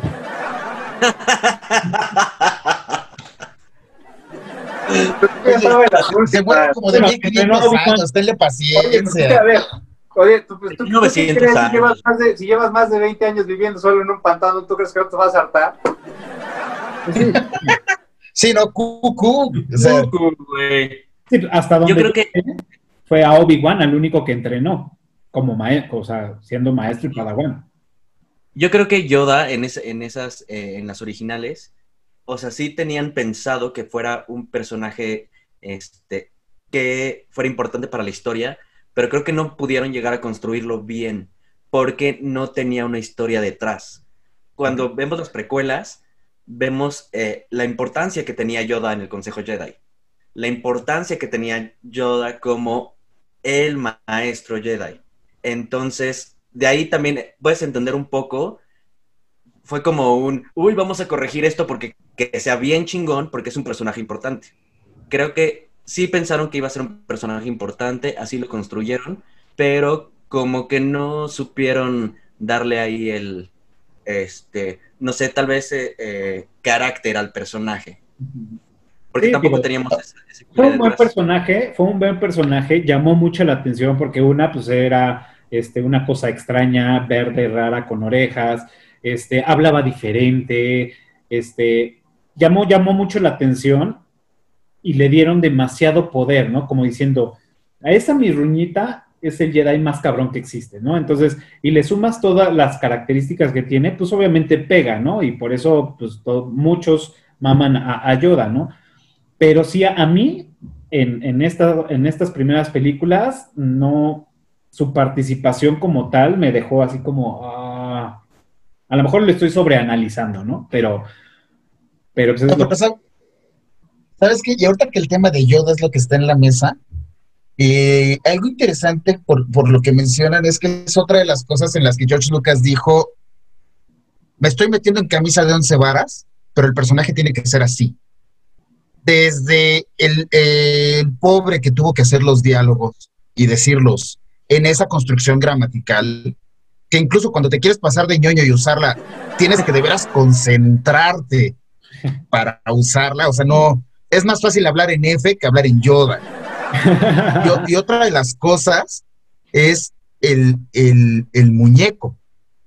O sea, tú ves las fotos de las grabaciones y era una friega el, el- el manejar el, el títere, el puppet.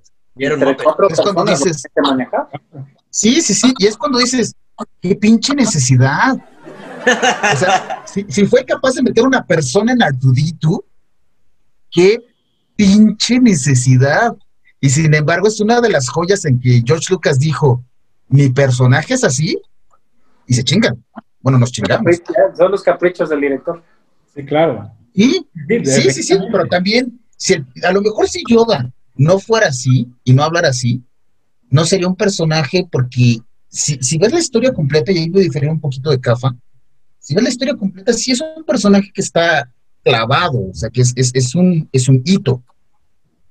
Pero si tal vez no fuera de ese tamaño, no fuera... Me, voy a salir un poquito del tema de, de, de esta conversación, pero te vas al episodio 2 y ese duelo de espadas en que el, el hijo de la chingada va caminando con un bastón todo frágil, pero a la hora de los chingadazos, sí es de, no, no, no, no mames. Ajá. Es- Sí, pero, y- pero, pero conectas y, y lo ves en, en esta, en- me regreso al, al tema que estamos platicando, 4, 5, 6, ves al personaje y sí te quedas un poquito pensando, no, no en la fantasía, sino en la realización. Y sí, o sea, a mí el sabor de boca que me deja es, qué bueno que George Lucas lo hizo, pero qué pinche necesidad, güey, o sea, porque Pero es que todos los Jedi eran de tamaño normal. O sea, no, no era, no era necesario. Y todos los Jedi hablan normal. O sea, porque eh, yo creo que incluso cuando estaban escribiendo el guion tenían que sobreconcentrarse para hacer esa construcción gramatical. Claro. Sí, digo, no, yo no estoy peleado con, con la- pero siento que la participación en estas tres películas sí fue como, pues, que me quedó a deber. Es que creo que... el esplendor de Yoda es en la precuela, totalmente. Pero creo que también estaban yéndose porque fue una época donde estaban concentrándose mucho en, la enseñanza oriental y ese tipo de cosas, porque después de eso fue Karate Kid. Y si te das cuenta, Miyagi es un personaje muy parecido a Yoda. Tiene esas eh, cosas como chuscas y tiene esa renuencia a entrenar al, protagonista y tiene esos este, como códigos y habla extraño y no sé qué. Se estaban creo que concentrando en ese tipo de, maestro este, en esa época que pues creyeron que fue, eh, era el, eh, la mejor forma de, representación de, un maestro así. Claro. Este, pero, bueno, choices. no, y también cuando, cuando te metes a cuando te metes a esa trama fina, como bien mencionas, y, lo que es la historia de Star Wars está, tiene un gran componente dentro de la de estas escuelas orientales y de esta forma oriental y de la filosofía, o sea, de la filosofía, o sea, el, tu maestro, de entrada es tu maestro, no es un coach general para un grupo ni nada, es tu maestro. Y bueno, no sé, me, salir un poquito del tema, pero yo creo que sí hemos tenido de una u otra manera en la vida un maestro de X cosa, que le reconoces eso, no es tu maestro. Y que en este caso, no, como los samuráis no solo les enseñan los chingadazos, o sea, les enseña, es, una formación. Una y los maestros Jedi con sus Padawan son eh, integrales.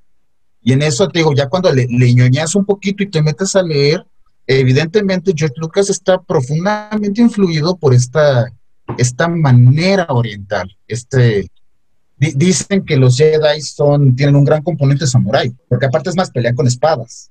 Claro. Sí, Pero sí, sí, George Lucas en ese momento estuvo la, la, eh, la afluencia de, de, las películas orientales y de hecho eh, Artudito también es, es la representación de, de, un, este, de, por acá lo tengo, de un, de un este, robot en una película este, oriental. Bueno, ahorita, ahorita me acuerdo, pero de hecho hasta, ah, hasta busqué el nombre. Ah, dice, Citripio está inspirado en María la Robot de la cinta Fritz Lang Metropolis. Y sí, es muy similar. Es muy similar, lo busqué y todo, y sí, de verdad sí. Y el casco de Darth Vader también es muy similar a, lo que, a, una película también oriental. Es muy samurai. Es como un casco samurai. No, pero tiene como cierto patrón. Ajá, porque tiene todo este patrón y así como la caída y todo. Es, prácticamente un casco samurái. O sea, sí, y, discúlpame, la, manera en la que Darth Vader se protege la cara es muy samurái. Totalmente. Él sabía del COVID. disculpa, en todo momento la saga está contigo. claro. Ok, y a ver, así de rápido. ¿Qué calificación le ponen a esta, a esta primera saga, episodio 4, 5 y 6? Eh, ¿Qué calificación le ponen del 1 al 10? Ya, como han visto a veces en, Facebook pongo mis valoraciones de las películas. Algunas son muy bien vistas, otras son muy mal vistas, pero pues me gustaría que ustedes les pusieran una calificación. Mira, de, del 1 al 10 en comparación con las otras trilogías o, a lo que fue en su momento. ellas. Mm. Si lo dices como lo que fue en su momento, creo que la, la, trilogía tiene una calificación de, para mi gusto, como de 859. Ok. Muy bien. Yo, por ejemplo, a, a New Hope le daría un 8.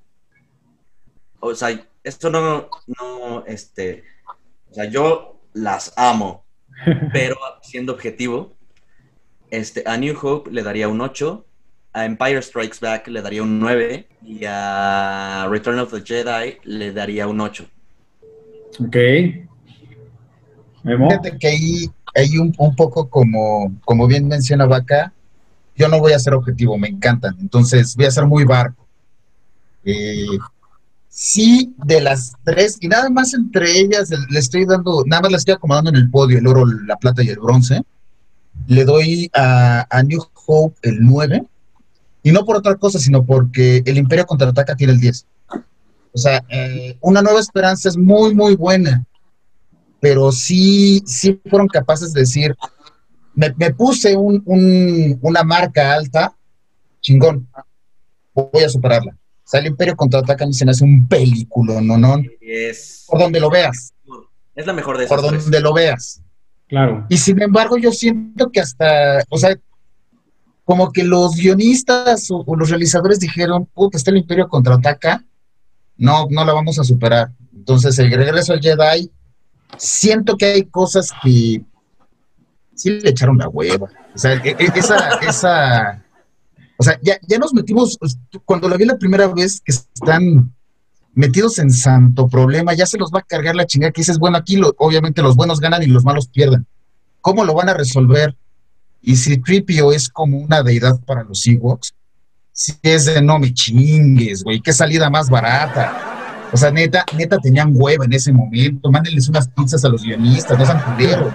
O sea, si es de, o sea, sí siento que hay dos, tres cositas. O sea, los héroes o, grandes héroes del, regreso del Jedi son los árboles, no mami. O sea, sí, sí hay cosas donde dices, güey, le, le un cartón para los guionistas, consiéntelos, te, te están creando un producto. O sea, sí, insisto, es una gran película, pero, pero le, le echaron la hueva. O sea, hay cosas que dices, no, no, no mames. O sea, y por eso en sí, en mi barqués le doy el 8. Ok. Pues yo, yo mm, pienso similar. Iban, pues ya. A episodio 4 le... Perdón, no te escuché, se cortó. Ah, como de- de- decía Memo, que también igual y los guionistas ya iban con el con la mentalidad de no, pues no vamos a superar Empire. Y bueno, pues, pues lo que lo que lo que sea, lo, que lo que diga Pero échale ganas. O sea, que, Claro. que, que los árboles, o sea, que, que los árboles jueguen un papel tan importante, no mames. Claro. Digo, yo, yo también ahí estoy un poco con Memo. Eh, episodio 4 yo también le pongo, digamos, un 8. Episodio este, 5 le pongo 9. Y también el, el episodio 6 le pongo un 8 también. O sea, realmente episodio 5 fue pues, la, la mejor para también para mi gusto. La verdad. De hecho, fue la mejor de la trilogía y ha sido la mejor de todas. de toda la saga. Ujú. Toda la saga, e incluso cuando le, le ñoñeas en o, los que se avientan en las 50 mejores películas de la historia o así, de la saga es la que está. Le invirtieron muchísimo, mu- mucho esfuerzo, le, le- le pusieron mucho empeño en hacer es- bien esa película, la verdad.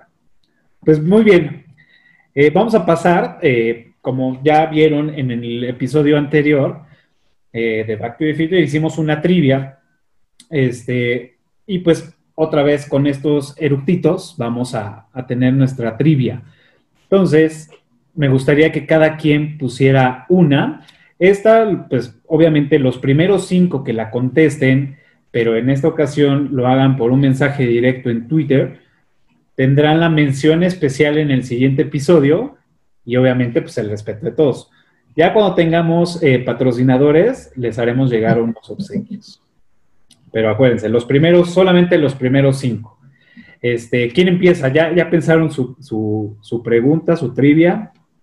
¿Quién empieza? Dentro de la saga de Star Wars hay cameos muy interesantes. Yo quisiera saber si saben, valga la redundancia la palabra, en el episodio 7, si me permiten tocarlo, hay un actor de las películas de James Bond. ¿Quién es y en qué escena sale?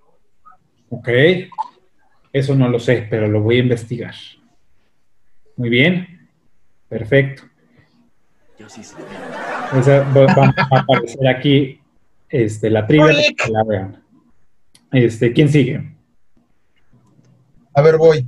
Vas. Eh, eh, cuando eh, en, eh, en Una Nueva Esperanza, cuando los, los rebeldes van a destruir la Estrella de la Muerte, que incluso empiezan a hacer lo que se conoce como el radio check, eh, fulanos y eh, los llama control, contestan, los llama control, contestan, cada piloto tiene su identificador. ¿Cuál es el identificador de Luke? Ok. Muy bien. Ese sí me lo sé. Porque la acabo de ver. Muy bien. Vaquita. Ahora voy yo. En The Empire Strikes Back, eh, la historia principalmente sucede en dos sectores de la galaxia. ¿Cuáles son esos dos sectores? Ok. Sí, te tengo una plus nada más rápido. A ver, ¿Qué relación tiene Wedge Antilles con Ian McGregor? ok. Bueno, esas me las tienen que mandar en el chat para que yo las, la- las ponga en la pantalla y me pasan las respuestas. bueno, y pues la trivia que yo voy a poner es ¿cuántos sables de luz tuvo Darth Vader? Eh, ¿Y cuáles son? ¿O cómo los consiguió? ¿Cómo los creó?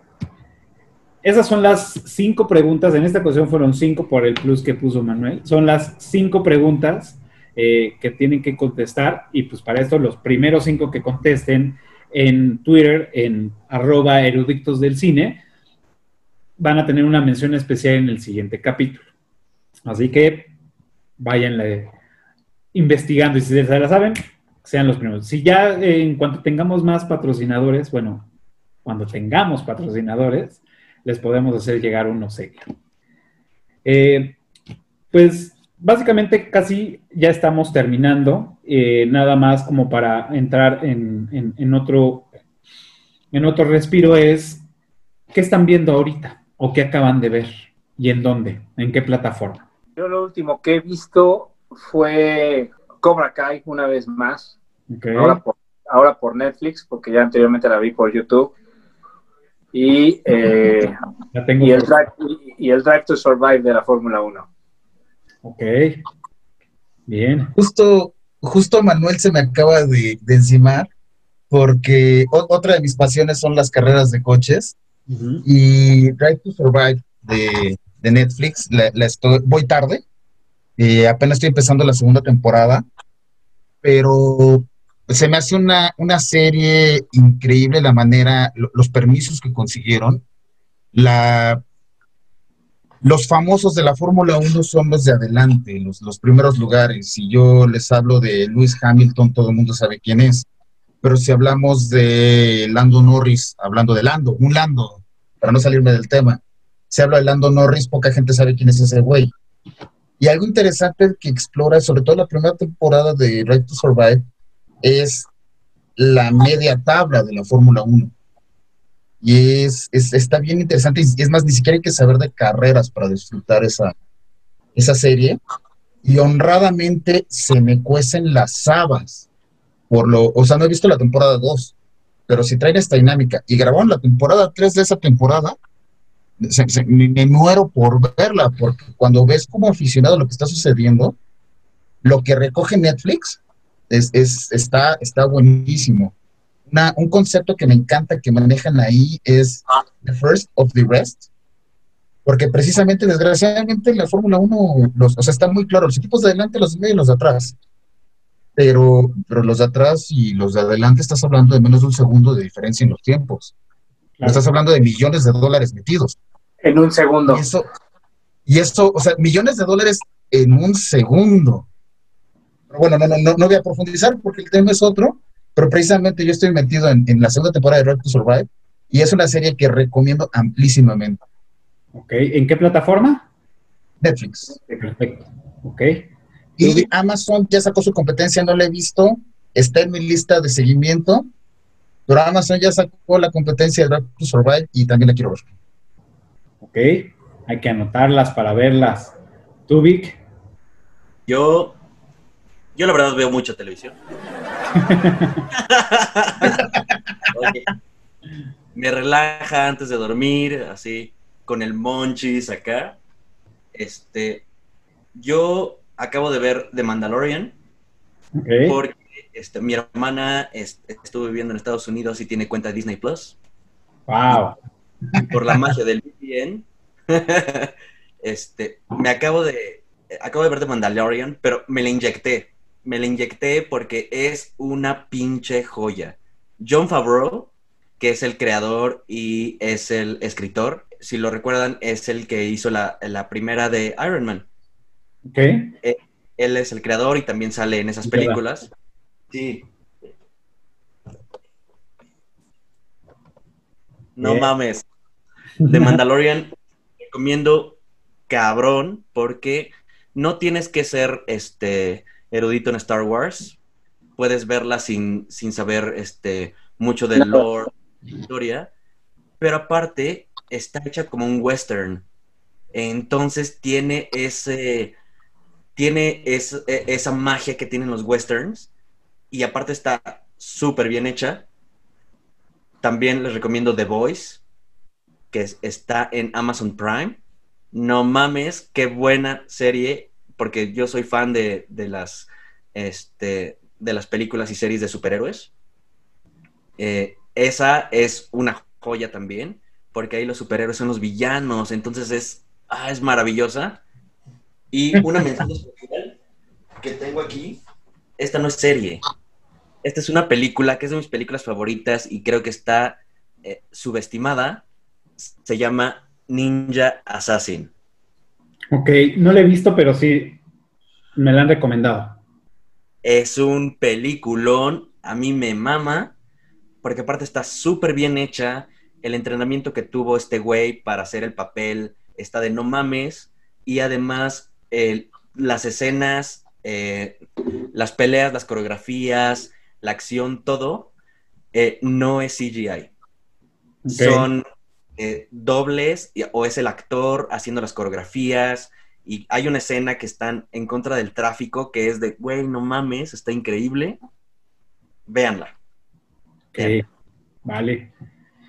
Eh, es lo mejor. Ok. Yo sigo viendo The Terror en, en Amazon Prime. Todavía no la termino de ver. En el episodio pasado eh, les platiqué que estoy viendo esa. Estoy a dos capítulos. Estoy pensando seriamente si ver la temporada 2 porque no, no es lo que yo esperaba. Este, también tengo muchos, muchas formadas, entre esas eh, Cobra Kai. Esa, la, la- la- ahora que ya está en Netflix, la- seguramente va a ser la siguiente que voy a ver. Y pues acabo de reventarme, pues, Star Wars 4, 5 y 6 para tener este, los recuerdos más frescos, ¿no? Hasta hace rato, en, en- en la tardecita, terminé de ver el episodio 6 y, y eso es ahorita lo que, lo que he estado viendo. Y todas estas los he, los he visto en, en Amazon Prime. Ahí las pueden, las pueden ver. Pues el tiempo se fue, señores, se fue como agua. Este, estoy un poco preocupado porque la cámara dejó de grabar, la otra, la que me está enfocando a mí. Eh, pero no importa, lo importante es que ustedes se vean y, se escuche ahí mi voz. pero pues, muchas gracias por venir eh, a iluminarnos con toda su sabiduría y conocimiento en Star Wars. Eh, sé que tienen todavía mucho que aportar de los otros episodios. Van a ver más la continuación de este y, vamos a, a invitar a otros y también a, también a ustedes para que sigamos platicando. Y este, me gustaría que se despidieran. Eh, si tienen también algún proyecto eh, que nos platiquen, este, dónde los pueden seguir en redes sociales, si prefieren no, también es muy válido. Eh, su proyecto, negocio, lo que tengan, es el momento.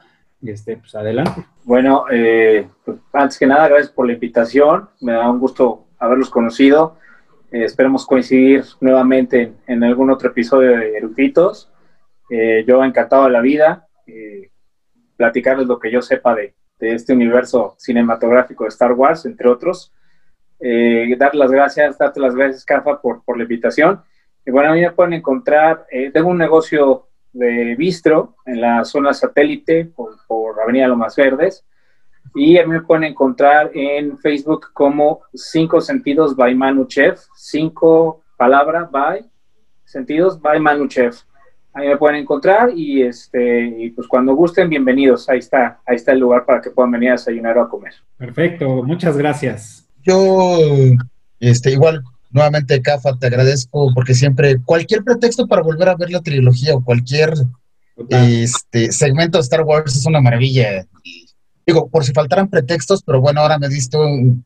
Sí, no, no le puedo quedar mal a Cafita, entonces hay que volver a ver las tres para tener ahí algún... los datos frescos y, y- y demás. Entonces, no, y aparte disfruté esta conversación, la oportunidad de convivir con, con ustedes tres fue muy, muy rico, fue una conversación muy buena. Y bueno, sobre mí, básicamente, si quieren ver las estupideces que llego a opinar sobre mil y un cosas, es arroba memoMB, B chica, en Instagram y en Twitter. Lo, que se van a encontrar ahí son estupideces puras porque no, ni me pongo a enseñarle nada de nadie a la vida, ni me pongo a, a fantasear, sino realmente son estupideces puras. En uno de esos perfiles me defino como loco de tiempo completo y biólogo geomático y oficial de pista en mis ratos libres. Y como les menciono, yo me dedico, a lo mejor por eso me gusta Star Wars, porque yo me dedico a temas espaciales, pero no del espacio exterior, sino del, del territorio, el XYZ. Y bueno, cualquier cosa que tenga que ver con mapas, territorio y demás, pues por esos canales me, me pueden contactar y bueno, eso es lo que hago. Perfecto, muchas gracias por venir. Bienvenido. Gracias, Memo. Bueno, yo también tengo que agradecer la CAFA por la invitación. Estuvo bien chingona la, la plática y ver que no soy el único acá nerd medio clavado en Star Wars, con los datos curiosos y ese tipo de cosas que siempre me malmiran cuando empiezo a decírselos en reuniones en. Pero, este, bueno, un agradecimiento enorme. Y a mí me pueden encontrar en Instagram como Vix Gaona.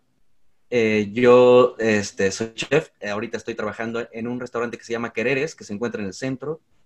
Pueden visitarnos o pedir en las plataformas este, digitales para que se los lleven a sus casitas.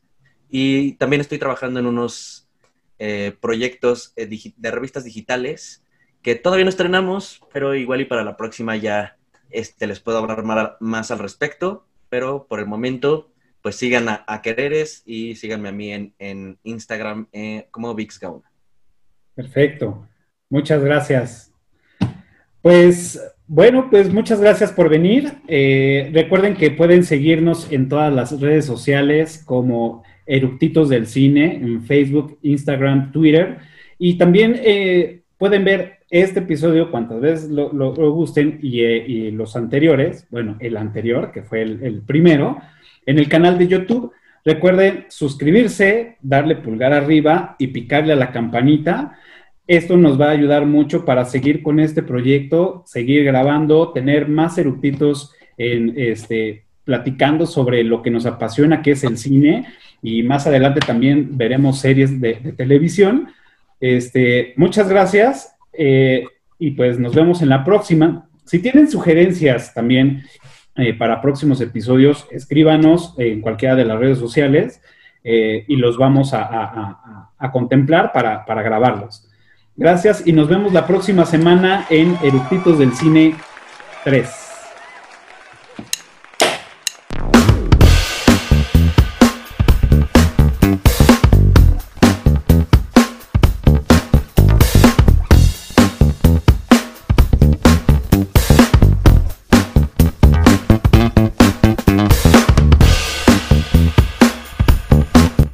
Dar cuenta, algo pasó con que ya no estaba grabando, entonces nada más grabó como 40 minutos.